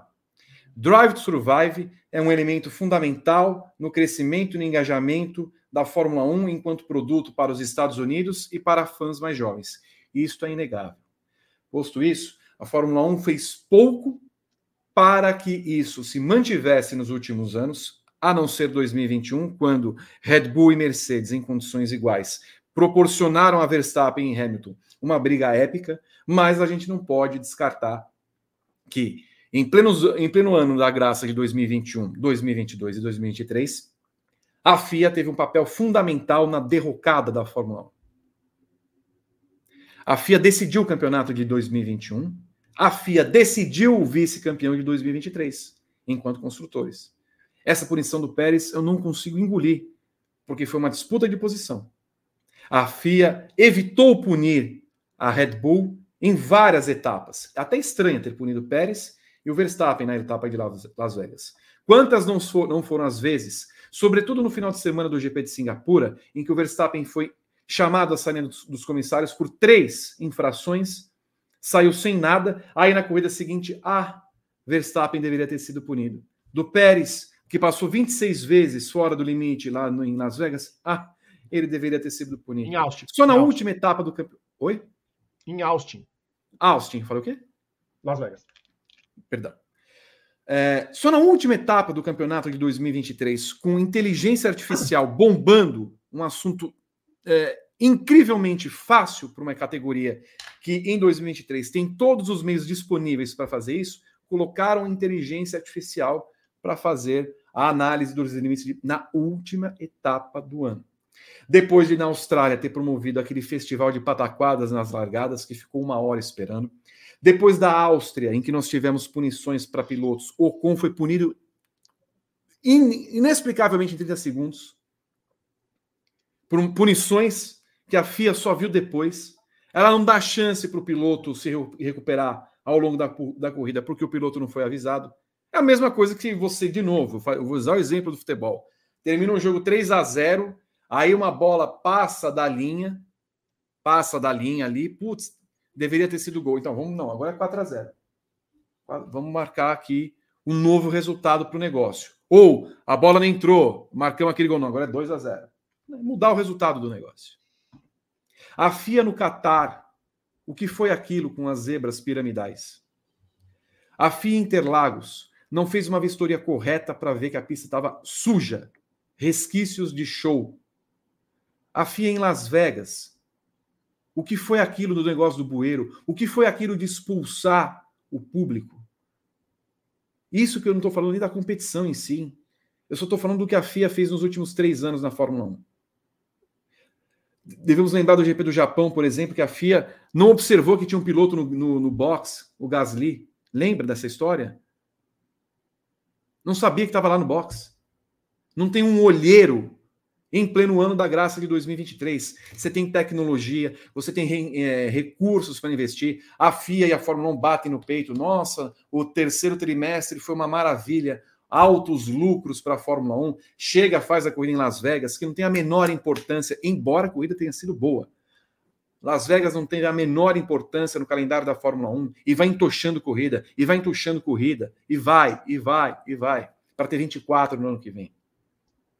De novo, não, isso tudo porque não estou falando, Berton, de competição. Fala, Tem mais dois falar. casos, Vi. Fale. Baku, que teve piloto que não fez Q3 porque não tinha pneu. Uhum.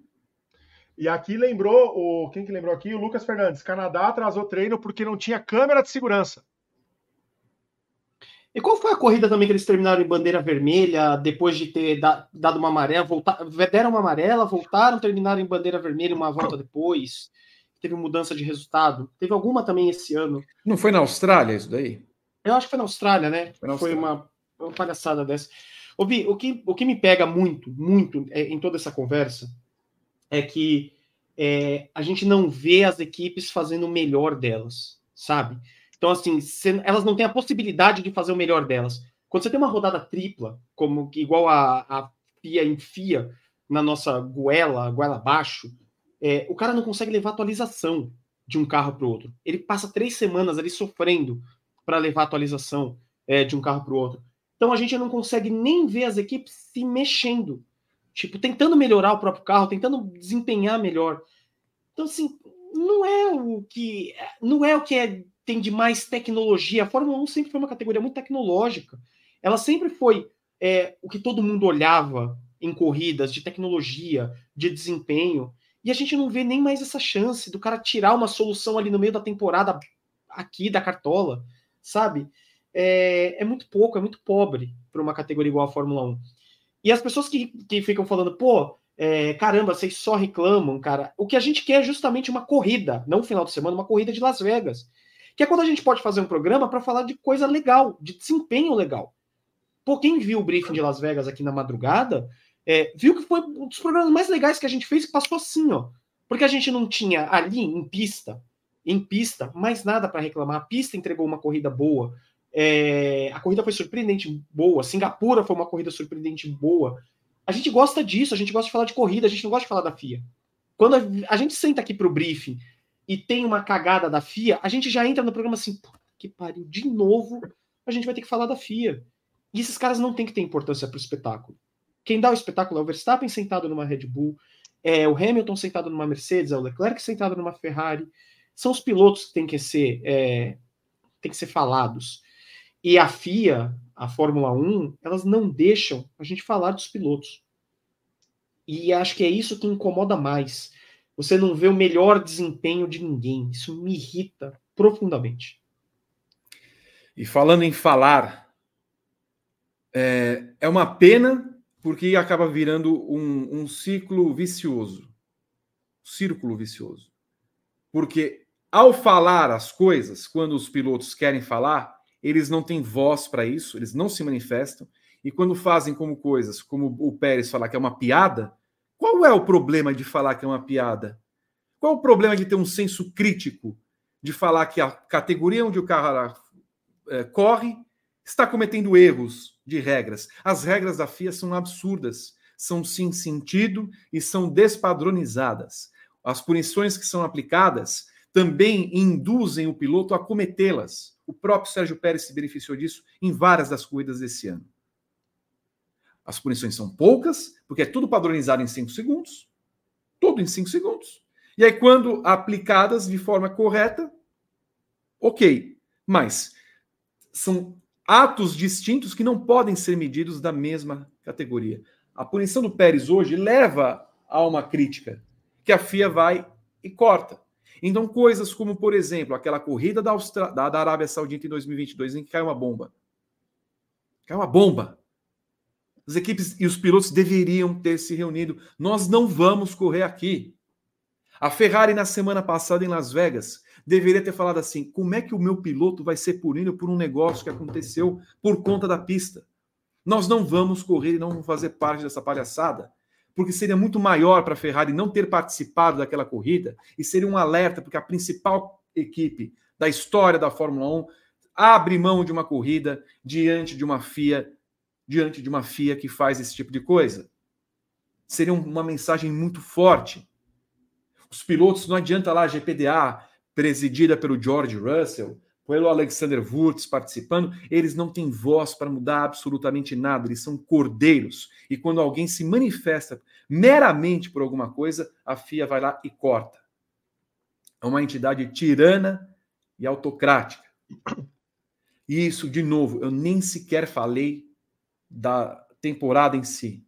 A temporada de 2023 se resume a Verstappen e a Red Bull enquanto carro que a Red Bull também falhou com o Sérgio Pérez e falhou numa série de outros fatores que implicaram na derrocada dessa temporada enquanto competição. Sem falar da Mercedes, com um Toto Wolff em decadência, tanto na, na parte de gerenciamento quanto na parte intelectual. Os últimos, as últimas declarações do Toto Wolff são de uma miserabilidade imensa. A Ferrari, numa oscilação imensa, que não entregou um carro decente em grande parte da temporada, melhorou no final do ano, mas é muito pouco. A McLaren, que lá no começo do campeonato lançou um carro que já falou no lançamento: esse não é o carro, a gente precisa melhorar o carro. Como assim, Bial? A Alpine, que é uma equipe zumbi, a Alfa Romeo, que é uma equipe zumbi, a Haas, que não sabe por que degrada o carro, o degrada o pneu do seu carro, a Alfa Tauri, que só agora começou a dar uma melhorada, mas também fez uma escolha errada de piloto, porque deveria ter colocado o Liam Lawson para correr no ano que vem e não o Daniel Ricciardo, que fez uma péssima corrida nesse final de semana, enquanto o Tsunoda liderou a prova. A Williams, que insiste com um piloto ruim. O Logan Sargent pode ser um piloto bom para Super Fórmula, pode ir para a Indy. Pessoal, ah, mas é a Indy é, é, é refugo. Ele pode estar bem na categoria. Não significa. O, se o Scott Dixon viesse correr na Fórmula 1, é muito provável que não se desse bem. O Alessandro Zanardi foi correr na Fórmula 1 depois de ser bicampeão, varreu a categoria em 97 e 98, foi muito mal na Williams em 99 e nem teve o seu contrato renovado, voltou para a Indy. Significa uma coisa ou outra. Vai que ele se acha na categoria. Mas nós chegamos a 26 de dezembro de novembro de 2023 e a Williams não anunciou seu piloto no ano que vem, porque insiste com um piloto como Logan Sargent. Por sorte, foi sétima colocada no campeonato. A Aston Martin começou o campeonato assim. De repente fez assim. Depois fez, deu uma sobrevida. Então, o desempenho das equipes, quando, quando a gente olha para um Q1 de ontem e fala assim, porra, todo mundo dentro do mesmo segundo, dá a impressão que a Fórmula 1 está próxima. E até assim, de fato, está mais próxima mas é um trabalho tão mal feito, e o trabalho tão mal feito até pode encontrar desculpa nas 24 corridas, no cansaço que essas pessoas devem estar nesse momento da, da, da temporada. Aliás, 22, 24 no ano que vem. Eram 23, porque não, não tivemos Emília-Romanha, lembra? Né? Também teve isso. Não tivemos uma prova, mas aí era, era ser 24 esse ano também, né? Porque a China cancelou. Era a China cancelou. Né, a China cancelou. Então, aí não teve a Emília-Romanha e até um ponto positivo da FIA. Cortaram rápido a corrida, chegou na quarta-feira. Não vai ter corrida aqui. Não faz o menor sentido ter corrida de carro. Ótimo. Foi rápido. Mas a temporada 2023, em termos de desempenho, de Pérez para baixo, é um horror. É um horror. Só Verstappen se salvou nessa temporada. E assim, ele é brilhante. Brilhante. O que o Verstappen fez na temporada 2023 é para colocar todo mundo no chinelo e na vergonha.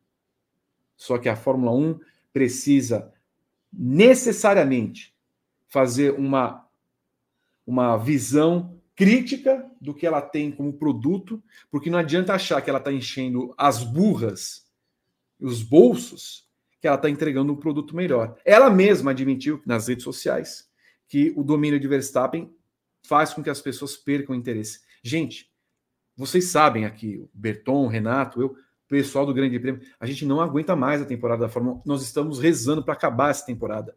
E aí é o que o pessoal fala. Não adianta você ter 24 etapas no ano, quando na, segunda você já sabe quem vai ganhar. Você depõe contra o produto. E é cansativo você acordar, você não tem mais aquela expectativa de acordar para ver a corrida. Pô, legal. Do, porra, dois, o que, que foi 2021? Vocês sabem, vocês viveram isso todos. E é uma pena que tenha interferência da FIA de novo naquele campeonato. De novo. Até 2022, né, Vi? 2022. 2022 foi legal também. Foi legal. Assim. É... Então, todo mundo da Fórmula 1, agora com a calma devida, embora já pensando em 2024, sentar, descansar uma semaninha, analisar os, os vários contras, os vários contras que, contras que tivemos na temporada e fazer um trabalho é, honesto, crítico, de avaliação e falar assim: olha, como a gente foi mal nesse ano. A gente gastou dois meses da vida e contando para evitar a Andretti, para não anunciar, para fazer. Não, é tão, é tão pequena, é tão pequena a Fórmula 1 que até agora eles não colocaram uma notícia da GM como montadora por pura picuinha. Por pura picuinha. Não é a Gurgel, não é a, a, a, a, a Lada que fez um anúncio que vai entrar na Fórmula 1.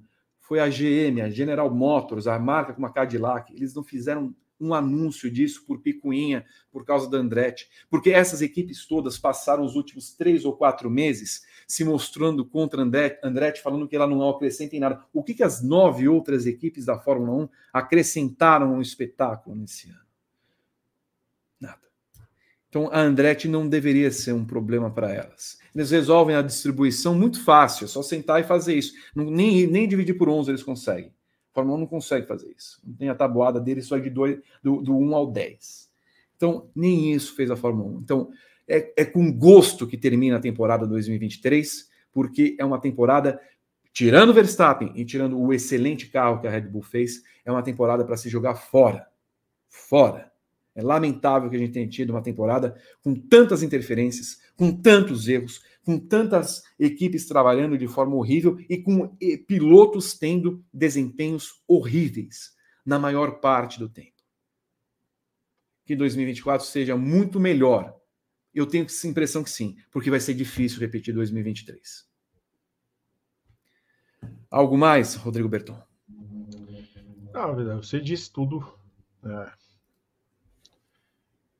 Gosto dos comentários que chegam aqui. Parece que você falou aramaico, né? Quando a Mercedes ganhava tudo, ninguém reclamava.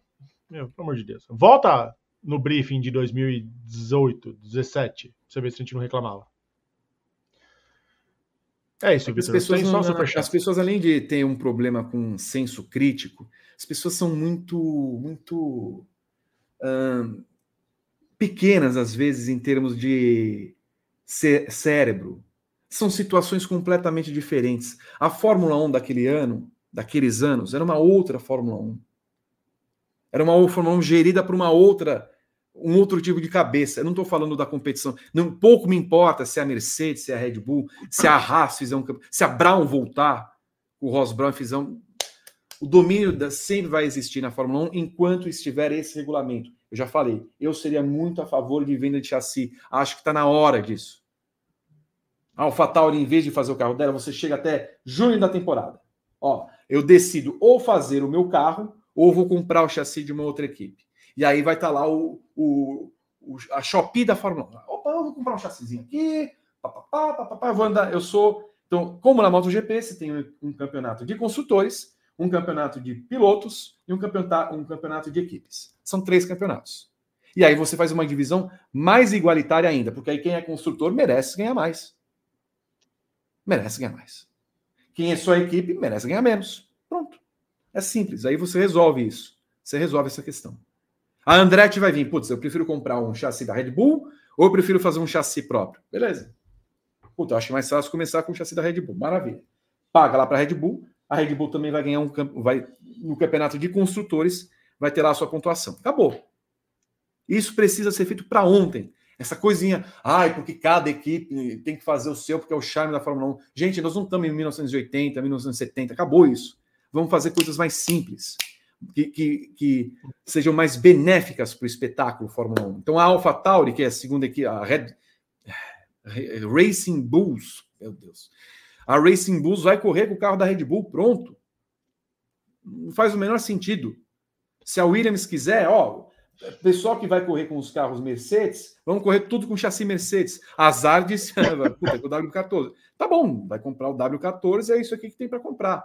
Se você está reclamando, faz o seu chassi, acabou. Acabou. Então, assim, as pessoas que ficam com aquela coisinha, vocês falavam isso quando era Gente, qualquer domínio é horrível. Qualquer domínio é horrível. Imagina, a melhor temporada dessas que teve do domínio da Mercedes foi 2016. Por quê? Porque o Rosberg se engrandeceu para ganhar aquela. Não estou falando que mereceu, mas se engrandeceu para cima do Hamilton.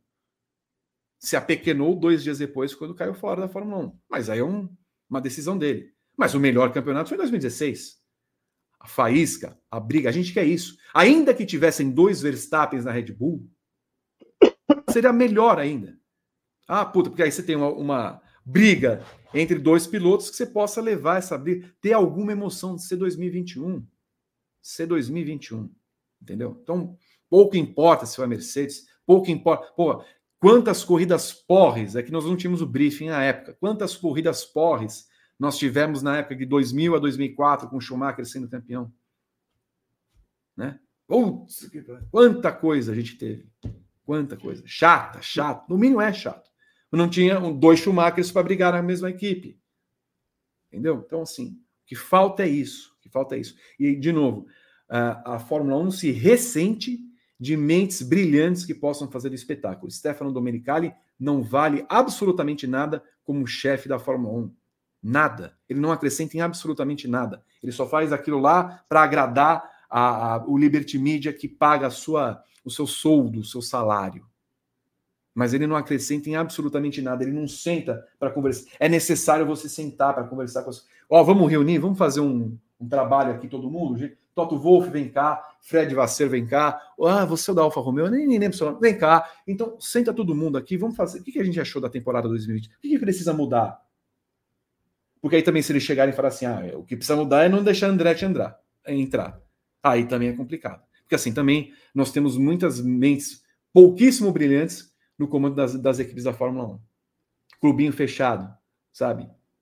O Sans Clube da Fórmula 1. Então, é difícil, mas assim, precisa ter uma mente que consiga entregar e olhar para o esporte e não olhar como entretenimento. E não olhar com um showzinho de Vegas. A temporada é um showzinho de Vegas. Entendeu? Uma pena. Renato Ribeiro. Você vai falar, Beto? Desculpa, não sei se você vai falar alguma coisa. Não, eu tô só esperando. Não, nada mais acrescentar. Falta é cognição.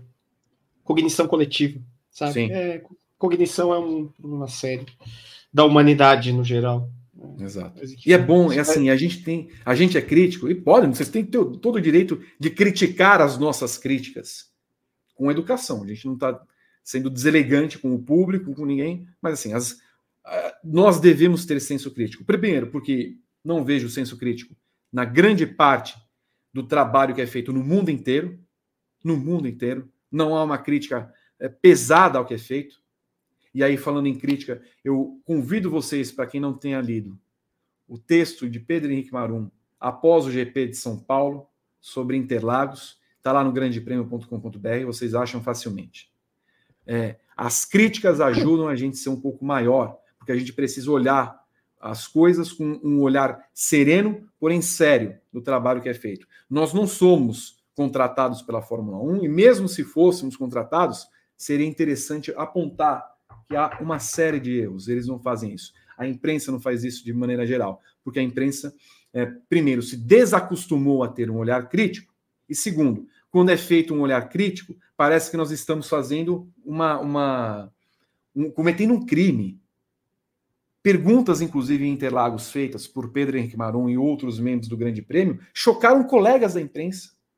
Que coisa mais absurda do que isso? Chocaram. por Stefano Domenicali. Domenicali, e sobre o Massa, hein? Foi uma pergunta simples que um, um jornalista bom como Pedro Henrique Marum bons que temos no Grande deveria fazer. Colegas ficaram abismados com a pergunta. Como se fazer uma pergunta sobre o Massa no Brasil fosse um assunto proibido na Fórmula 1. E como assim a gente não sabe que existem assuntos proibidos na Fórmula 1? Ah, gente, sério. Não, porque não podia fazer essa pergunta, porque o assunto era a renovação. Que se dane a, re a renovação, bicho. Se dane a renovação. Primeiro que o Domenicali não dá entrevista para ninguém. Na oportunidade que tem, acham errado um jornalista perguntar? Olha, é, e isso é reflexo, Vi, isso é reflexo hum. Dessa galera que se informa por tweet. Dos influenciadores. É, é, o problema de tudo são os influenciadores que não influenciam porcaria nenhuma. A gente estava discutindo esses dias, até foi sexta, Vi, que a gente estava dando risada, que uma ex-BBB, a galera estava se pautando. aconteceu isso, gente. Uma ex-BBB que estava no evento com o Vettel, a Domitila Barros, estava no evento com o Vettel de sustentabilidade e ela tweetou: o Vettel vai correr na Fórmula E porque não sei o que. A galera comprou como verdade. A galera que, assim, tem muita gente boa produzindo conteúdo. Muita gente boa de, de verdade, produzindo conteúdo legal. É, não vamos ser in, é, injustos com isso. Tem muita gente produzindo conteúdo bom. Mas tem gente que não, não produz. E essa galera levar a sério. E aí vem, chegam aqui no nosso chat e acham que a gente vai fazer o mesmo tipo de trabalho. A gente não vai fazer. Não é o nosso perfil. Não é o nosso perfil agradar o torcedor do Verstappen, não é o nosso perfil agradar o torcedor do Hamilton, não é o nosso perfil agradar o torcedor de quem quer que seja. Vocês querem ter agrados e mimos? Tem um monte de canal aí que faz. A gente sabe. Não é aqui. Não é aqui. E quando vem esse tipo de comentário de ai, vocês não reclamavam quando o Bahrein. Pega um briefing de 2019, quando o Ber morreu. Quantos programas a gente combateu na FIA aqui? Que não era para ter tido corrida. Quantos programas? O briefing de Spa, da corrida que não teve? O 2021. Quantas corridas a gente ficou falando aqui? 2021, que o Verstappen não foi punido do GP de. Era GP do Brasil ainda, 2019. Que o Verstappen não foi, foi punido três dias depois. Quanto? A gente fez programa aqui para bater. Então não tem essa de quando. Ah, quando a gente. É, é, é, estranho falar isso, mas a gente torce sempre. É pro dia primeiro chegar. Né? É verdade. Cara, a gente trabalha com isso, é o nosso ganha-pão. É o no... É, ah, não.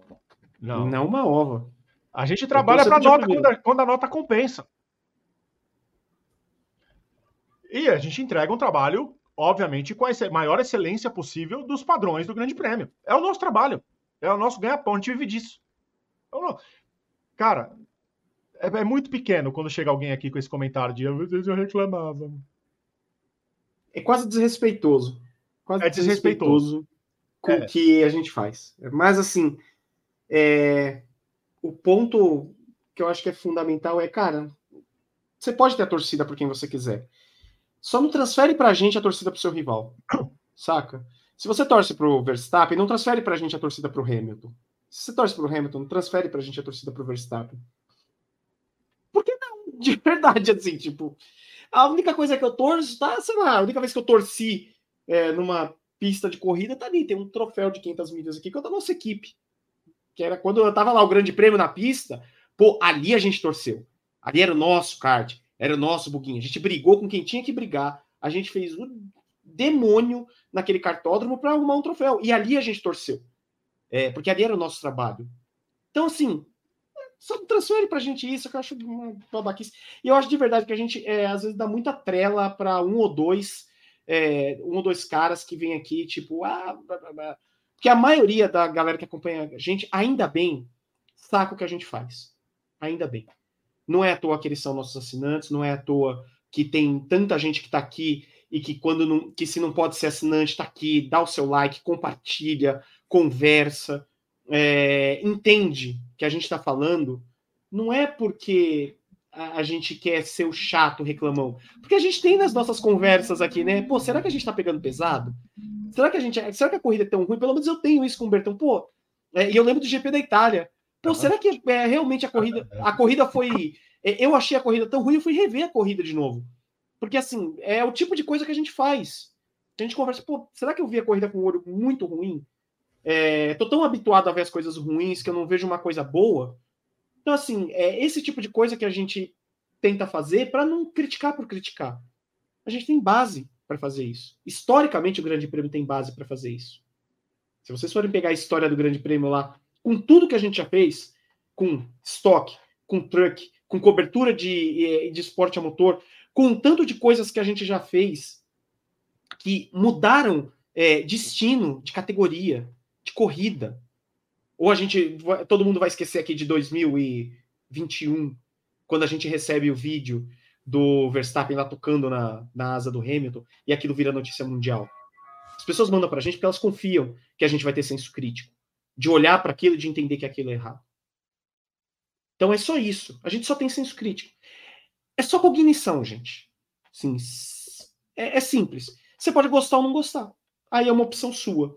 É, mas assim, cognição e senso crítico a gente vai ter o tempo todo. A gente tem com o nosso trabalho, a gente tem com as coisas que a gente entrega, é, seja para o público, seja para patrocinadores, seja comercialmente. A gente o tempo todo está revendo isso, a gente o tempo todo está se batendo nisso para entregar coisas melhores. É só isso. É só o jeito que a gente tem para trabalhar. E a gente se prepara, inclusive, aqui internamente para fazer sempre coisas diferentes. Para 2024, vocês vão ver, vai ter uma série de coisas que nós vamos entregar. O Renato, o Berton já pensando em tudo isso, eventos que a gente vai fazer para reunir o público, para trazer ídolos do esporte, para a gente sentar e ter essa conversa crítica, por exemplo, numa mesa, tra trazer eventos, fazer com que as pessoas debatam e também se divirtam. A gente faz um programa que é crítico e por vezes divertido, porque a gente também precisa saber mesclar essas coisas para não ficar um programa enfadonho.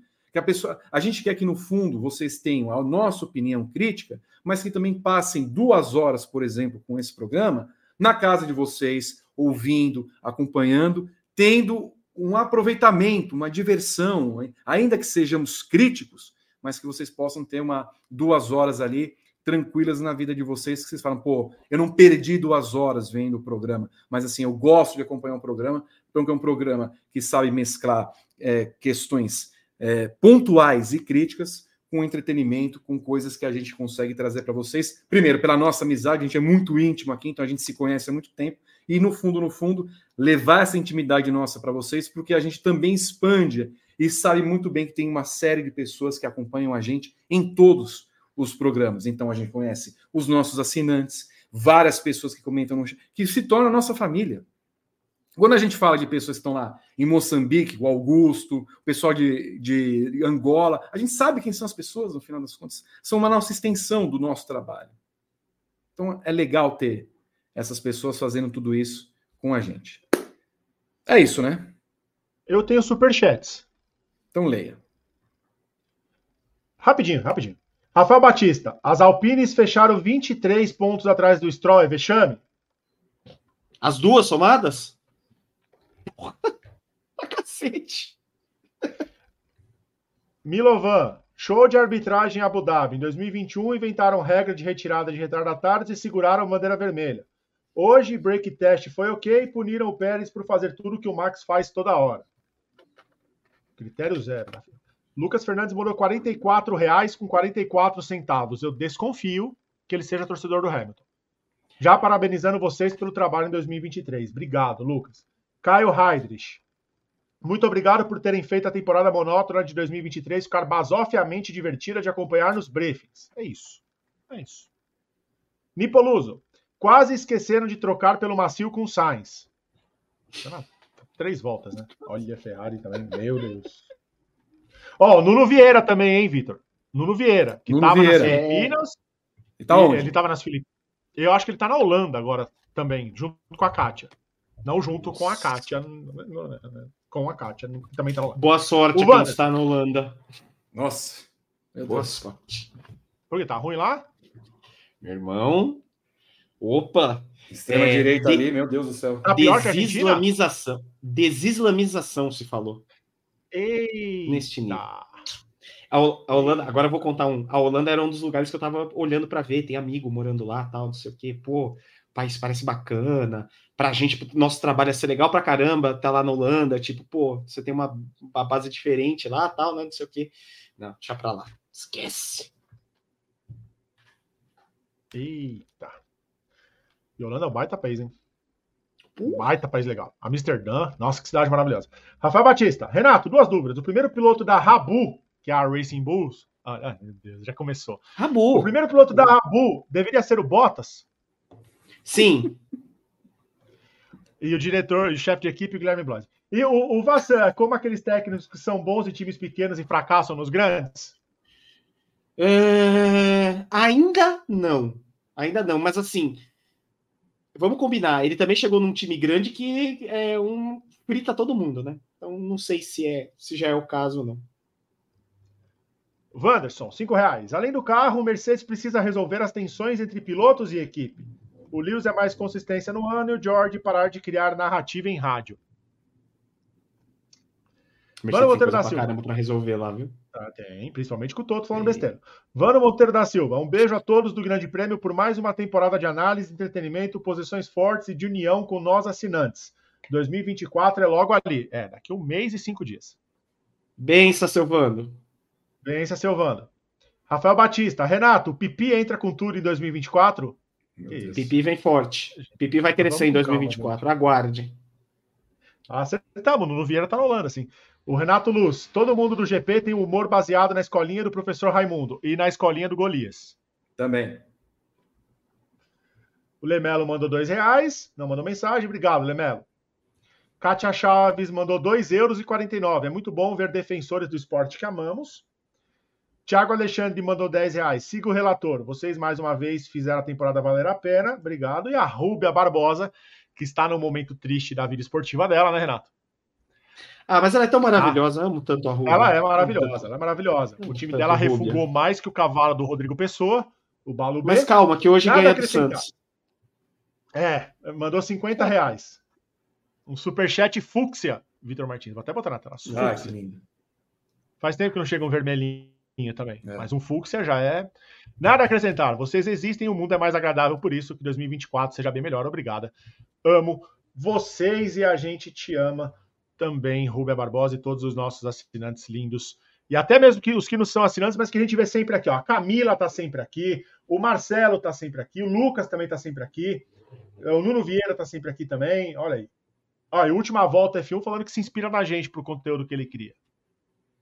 Um beijo, mas não copia, última volta Fórmula 1. Né? Mas não copia a gente. Se copiar, a gente manda o Dr. Jaqueta, o Dr. Cominho e o Dr. Bigas atrás de você. Estão... O Dr. Cominho que recebeu a OAB dele tá, ó, Doutor Cominho tava lindo, eu via. Tá com uma vontade, né? Tá. Ó, gente, como vira assinante? Embaixo aqui no YouTube, última volta, tem o botão Seja Membro. Você vai escolher o plano Hat-Trick ou Grand Chelem, vai assinar. Você tem três minutos para assinar, que a gente vai encerrar o programa. E se você já te manda o link no grupo do WhatsApp para você participar. Aqui embaixo, do, todos os vídeos do YouTube tem lá o Seja Membro. E de novo, chama a atenção de vocês. 2024 faremos uma série de eventos Teremos provavelmente o, o que fizemos em Imola em maio, para falar dos 30 anos da morte do Senna. Tá?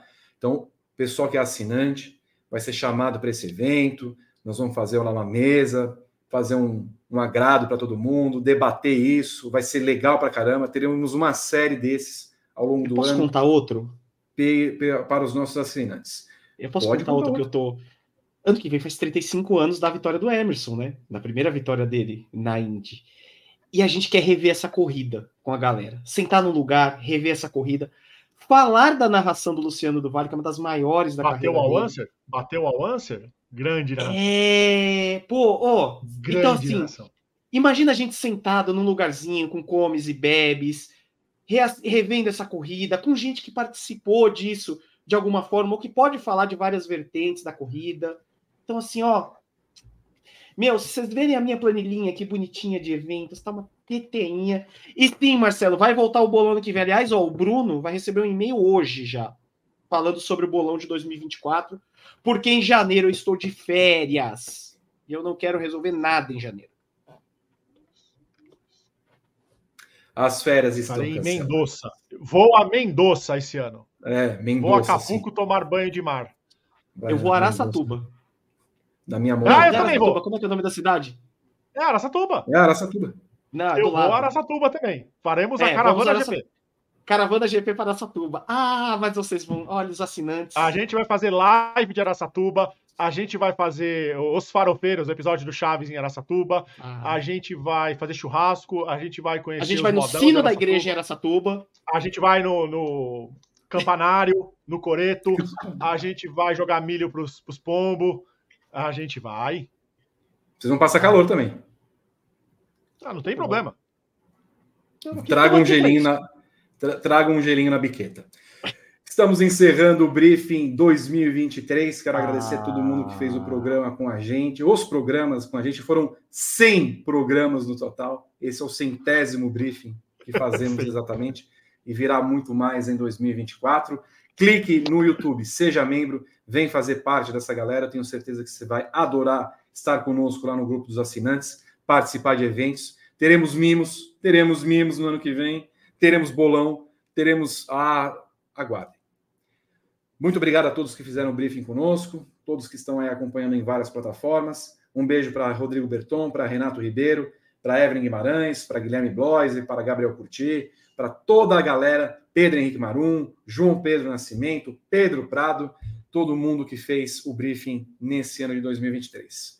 Voltamos com ele em 2024. Vocês acompanham tudo em grandepremio.com.br. Ao longo da semana teremos as várias lives para continuar o nosso trabalho falando de automobilismo e motociclismo.